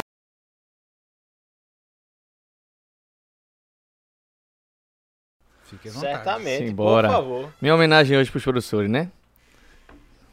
Simbora, vamos lá. Ser professor é desafio, é feito água correndo pro rio. É ter a arte de lecionar, sabendo que parado pode viajar. O melhor de tudo é poder crescer, ver os meninos sabendo ler, sonhar com um dia poder voar, pra modo da sociedade melhorar. Educação é belezura, é feito água em pedra dura, é tengo-lengo na rachadura, no urbano sertanejar. Educar é manter o dialeto, subir a serra de peito aberto, é subir que sendo discreto a ignorância vai derrubar. Não adianta poder sonhar com um país sendo melhor, sem que o professor de um lado só é visto como algo a vigiar. Pois então vá se chegando, sente perto ou sente longe, pegue o sonho para rabiscar, que a aula já vai começar. Eita, é moleque. França. Simbora! Essa foi. Tá, tá sendo Eita. quase que um, um costume, né? Já vou deixar, não vou deixar a obrigação, mas a indicação dos próximos É convidados. isso, gente. Eu a acho trazer poesia, poeminha. poesia não é dom. Eu acho que todo mundo consegue expressar, né? Eita. Todo mundo consegue Saber sentir. palavras. Saber sentir, pronto. Olha melhor aí. definição. A Gente, função aí pra massa, galera, vai, foi- agora é bronca. Foi muito legal esse episódio. Eu acho que foi um giro mundial, cultural, social, Artístico. artístico. É de França isso. É de França não é um episódio, é, um, é, é uma Político. temporada inteira. Pegado, É, né? Investidor. Olha aí. Olha aí. fa- faça lá o mexendo do curso, rapaz. Se- se- sim, a gente tem um cursinho, né, lá, no, lá, no, lá em São Lourenço, curso pré-vestibular, estamos aí há 11 anos já na... na 11 anos? 11 anos na Eu pensei que corrida. fosse agora, pô. Nada, o curso da gente tem 11 anos. É, surgiu com uma loucura aí de oito professores, né, que se juntaram. Disseram, e aí, vamos montar aí um cursinho, vamos, tal, tal. Vai mesmo, bora. Fazer o que fizeram um dia com a gente. E aí deu certo, né? A gente fica lá em São Lourenço, perto da Praça do Canhão. E já passaram muitas né, pessoas por a gente. Hoje a gente já tem ex-alunos que são médicos formados. A gente já recebeu até né, atestado médico de aluno assinado por ex-alunos. É, já temos advogado, tem a- inclusive a- o cara que ajuda a gente no curso, né, advogado que ajuda com a gente, foi aluno nosso. Já temos professores que já foram alunos nossos e hoje já estão dando aula conosco. Então, tipo, é um projeto massa, né? Estrutura impecável, não é porque eu tô de dentro, não, mas. E pessoas muito compromissadas, né? Então fica aí o abraço pro intensivo preparatórios. Intensivo, Intensivo preparatórios. preparatórios, é. São Lourenço da Mata. A cidade da Copa, né? Nada da Copa. Agora é cidade do urso, né? Que a Copa já passou, Gente, deixaram. cidade da Copa, adorei essa referência. Mas foi 2014. 2014, deixaram lá um elefante branco. Opa, vamos, né? A, olha a treta, o elefante branco aí, mas se embora, né? Saudade do que foi vivido no Brasil. É. Eu queria que o Brasil fosse de Copa direto, bicho. Faz isso não, pô. Não, mas que eu digo assim, quando é toda aquela beleza, sabe? Ah, aquela emoção, né? Aquela Exato. coisa, aquela, aquele ufanismo, né? Diminuir um pouquinho a atenção, mesmo que de maneira é, é, de cortina de fumaça, É. mas que assim, sentir, pô, o Brasil tá. né? A cortina de Tá fumaça, essa daí seria boa, né? Não seria aquela cortina de fumaça vinda da Amazônia, né? aquela é pesada, viu? mas é, rapaz. Saudades. Copa do Mundo. Sim, eu acho que é cortina de fumaça. A cortina gente- de fumaça, na verdade, que quando é uma. é queimada mesmo. A queimada da Amazônia, né? Essa cortina de fumaça que ele Entendi. tá dizendo aí é aquela famosa do esconde A o tapia. problema aqui, falta a pia, né? Hum. Mas, olha, aonde passou a, a Copa do Mundo, em país subdesenvolvido, depois só deu bronca. Veja a Rússia, veja o Brasil, veja a África do Sul. Eu nunca parei pra fazer essa. Observe que sempre teve uma crisezinha depois, sempre teve uma bomba depois. é melhor deixar elas no- nos países mais ricos, né? Agora vai pro Catar. Vamos ver o que, é que vai acontecer no No Catar, né? Ó, já tem uma coisa curiosa na geografia, né? Vai ser a Copa do Mundo vai ser no inverno. Não vai ser em julho, não. Quem estiver achando que vai assistir em julho, vai ser lá em dezembro, né? A Copa do Mundo. Eita, Coisa Copa do boa. Mundo do Papai Noel. Ó, a gente falava sobre cortina de fumaça, aconteceu recentemente aquela chuva de areia que por aqui aconteceu. Eita. Previ, é, previsto aqui pro Nordeste, teve em São Paulo, vai chegar no Nordeste, em alguns estados do Brasil. aconteceu lá na também. região do Mato Grosso, né? Ali Mato Grosso. Porque na verdade ali é o que? A seca, É perguntar que bexiga é aquilo. é a falta de, de, de chuva, né? O período seco, ventos mais fortes vindo do litoral, né? E aí, de repente, aquela pressão dos ventos, elas fizeram com que a terra batida seca, meio avermelhada, ela subisse. E aí fez uma grande né, nuvem de poeira que se alastrou por grandes cidades ali em São Paulo. Acho que ainda chegou, não sei se chegou a, a Minas. Então mas não Paulo- surge em São Paulo. Não, ela vai vir, ela vai vir de, de é uma corrente de vento natural, que quando ela pega, ela pega em São Paulo, né, aquela região de Franca, acho que Ribeirão, Sim. não sei. Quando ela bate no solo, ela sobe aquela poeira e aí forma uma grande nuvem de, de, de, de poeira, né, que é a chamada tempestade de areia. Não é aquela tempestade que a gente vai ver no deserto, mas é uma coisa curiosa porque você sabe que ela ter acontecido foi por conta da chuva, da falta de chuva. Que... As chuvas não estão chegando. Então, de forma indireta, é provocado pela ação Pelo humana. O vento vai existir, a terra batida vai estar lá, mas se não tem a chuva e o tempo está mais seco, isso aí é a inclusão do homem. A chuva que chega a São Paulo, a chuva que chega ao centro-oeste, ela vem da Amazônia. A Amazônia desmatada gera menos chuva. Entendeu? Vale salientar que uma árvore da Amazônia ela pode botar para cima por dia 2 mil litros d'água. pô. Uma árvore. Olha aí, grandes dados. É, Então, tipo, imagina tu corta isso, né? Tu deixa de jogar pra cima essa, esse rio voador que vai levar chuva pro centro-oeste. Aí a gente tá entrando num buraco. Vai regular o clima, né? buraco, é. Vai regular o clima brasileiro, né? E aí a gente tá desregulando, tá tirando o que regula. Ou seja, Exatamente. desregulando. Caramba. Isso é triste. Já lamentável. dizia a Petrúcio, né? Nem Chico Mendes sobreviveu. Sobreviveu. Quanto mais a gente. Fazer o quê? É a vida, né? Grande Edmo França. Edmo Franz. Valeu o papo de hoje. Valeu o papo de hoje, que fica agora como telecurso do Telegulengo Cast. Quiser saber sobre um pouco do mundo, geografia, geopolítica, é, virou um episódio de consulta para sempre, amém. É nem beirando pra galera que tá chegando aí. Olha nem chegando, torcendo, meu Deus, Senhor. Precisamos reaquecer esse, esse danado desse Enem. Foi um Esse- desaquecimento danado. Isso, isso deu uma bronca tão grande pro pré-vestibular, pra escola, aluno de terceiro ano aí, um pouco desmotivado. Tem que reanimar esse povo, cara. A gente tem que ter esse povo na universidade, tem que ter esse povo no mercado de trabalho. Então a gente tem que valorizar as universidades. Não é que estejamos fazendo uma universalização. Educação básica para todos, de qualidade, mas a gente tem que reaquecer. O Enem perdeu prestígio, a gente teve uma, uma- milhares de alunos aí que não se inscreveram, porque para que entrar na universidade? né? Então, tipo, precisamos reativar essa sensação boa. Né? E dizer que o Enem é importante, que é a porta de, de- do, do mercado de trabalho e que simbora. No que precisar aí de mim, dos meus amigos professores, estamos aí à disposição. Né? Dica a gente tá aí pra ajudar, porque tem uma galera aí que, ah, não, vou fazer só pagando a hora aula. Não, precisando, manda lá, vai lá no direct. Professor, não entendo isso aqui não. Pode me ajudar? Ajudo. Vamos embora, não tem aperreio com isso não. Tem que fazer uma corrente do bem. Coisa boa. Mas sim, falando sobre Enem, eu vou retomar o assunto, vou dar Vamos- é, continuidade. vamos, vamos nessa. Que, enfim. Ó, é eficaz ou não é? Tem coisa melhor a se fazer do, do que Enem, assim, ó, de reestruturar, tá bem encaminhado, a tua visão, assim, enquanto acho que professor, tudo- enquanto participante do processo. Tudo precisa ser reestruturado, né? Chega uma hora que tudo precisa ser reinventado, né? Tem que se ver onde errou, tem que ver onde, onde, onde acertou. Mas, cara, o exemplo do ensino médio, ele é... Eu acho que ele é uma necessidade, né? Eu acredito que hoje ele é um... Ele, não é, ele é mais acerto do que erro, né? Você tem um... é- é- é- na verdade, o Enem, ele serve como não somente um acesso à universidade, mas ele serve para medir o nível de conhecimento do aluno no Brasil.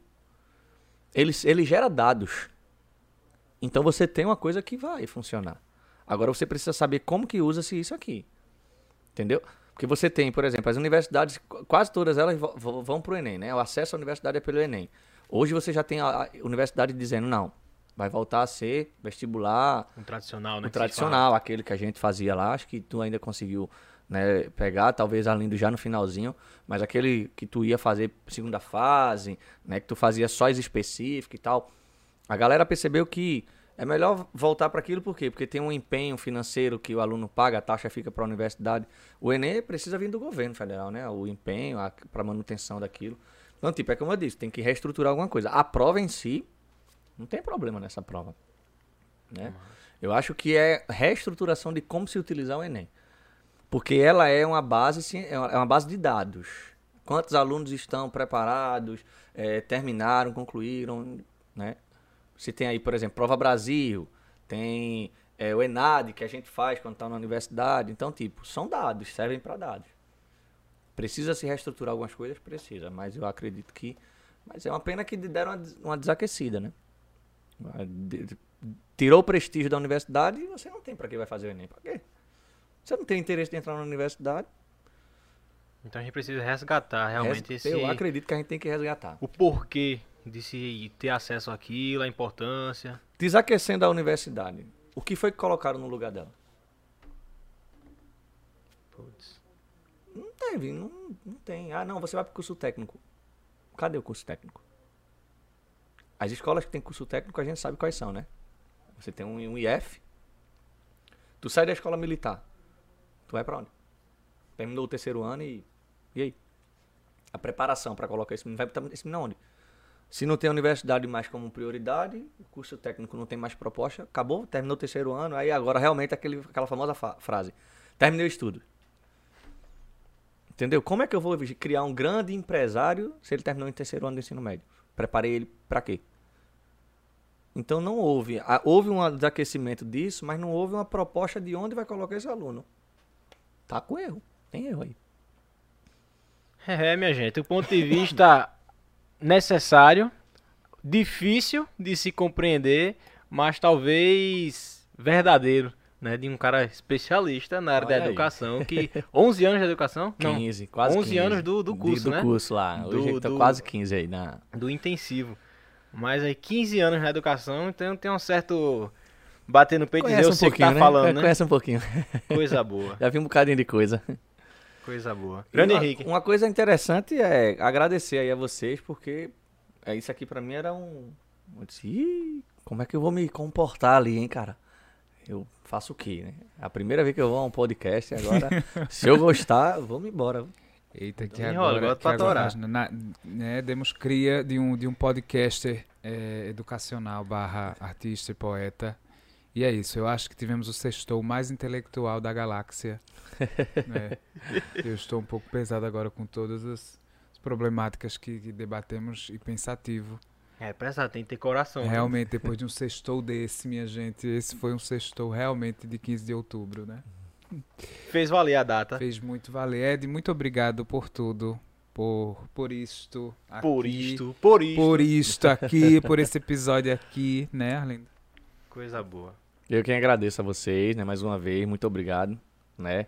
Tô quase gan- ganhando aí uma- um, um título de cidadão, né? Daqui a pouco eu vou ficar vindo pra Passira pra ganhar o título de cidadão, Vai, né? eu tô dizendo, ó, se a gente for inventar, tá trazendo pessoas a cada data comemorativa, esse bicho vai estar morando por aqui. Realmente. das artes, do esporte, de, de- Eu não quero nem pegar o calendário, porque todo, parece que tudo ele se encaixa, né? Pois é. É real.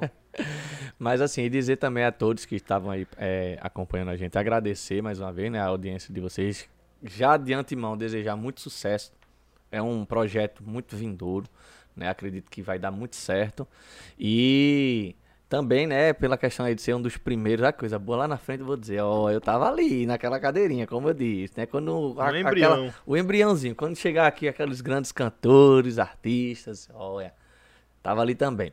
E aí, tipo, agradecer e desejar de antemão já aos professores, colegas de educação, né? Acreditem, é tudo, como dizia o Brega, isso é só uma fase ruim. Vai passar, a gente vai ser. Que a gente não consiga colher, colher todos os frutos, mas que possamos deixar os frutos para serem colhidos por quem vão vir. Né? Então, simbora, que a luta é essa. Feliz Dia dos Professores para todos. Valeu demais. Eu queria deixar aqui também meu agradecimento a cada um dos professores, em especial aqui de frente para ele, grande Edmur França, porque assim, eu acredito que, na verdade, todo mundo, e que se atentou realmente, que fez valer todo aquele processo escolar, é um pouquinho de cada profissional que se dispôs seu tempo, seu esforço, toda essa complexidade que é ser professor, depositou um pouquinho assim em mim, sabe? Um pouquinho da do medo de um, dessa ansiedade de, poxa, eu ser professor pela primeira vez, um pouquinho da experiência histórica do outro, da competência sem igual de um outro, como o Edmo França da vida, das especialidades e assim, valeu demais a cada um de vocês, meu muito obrigado.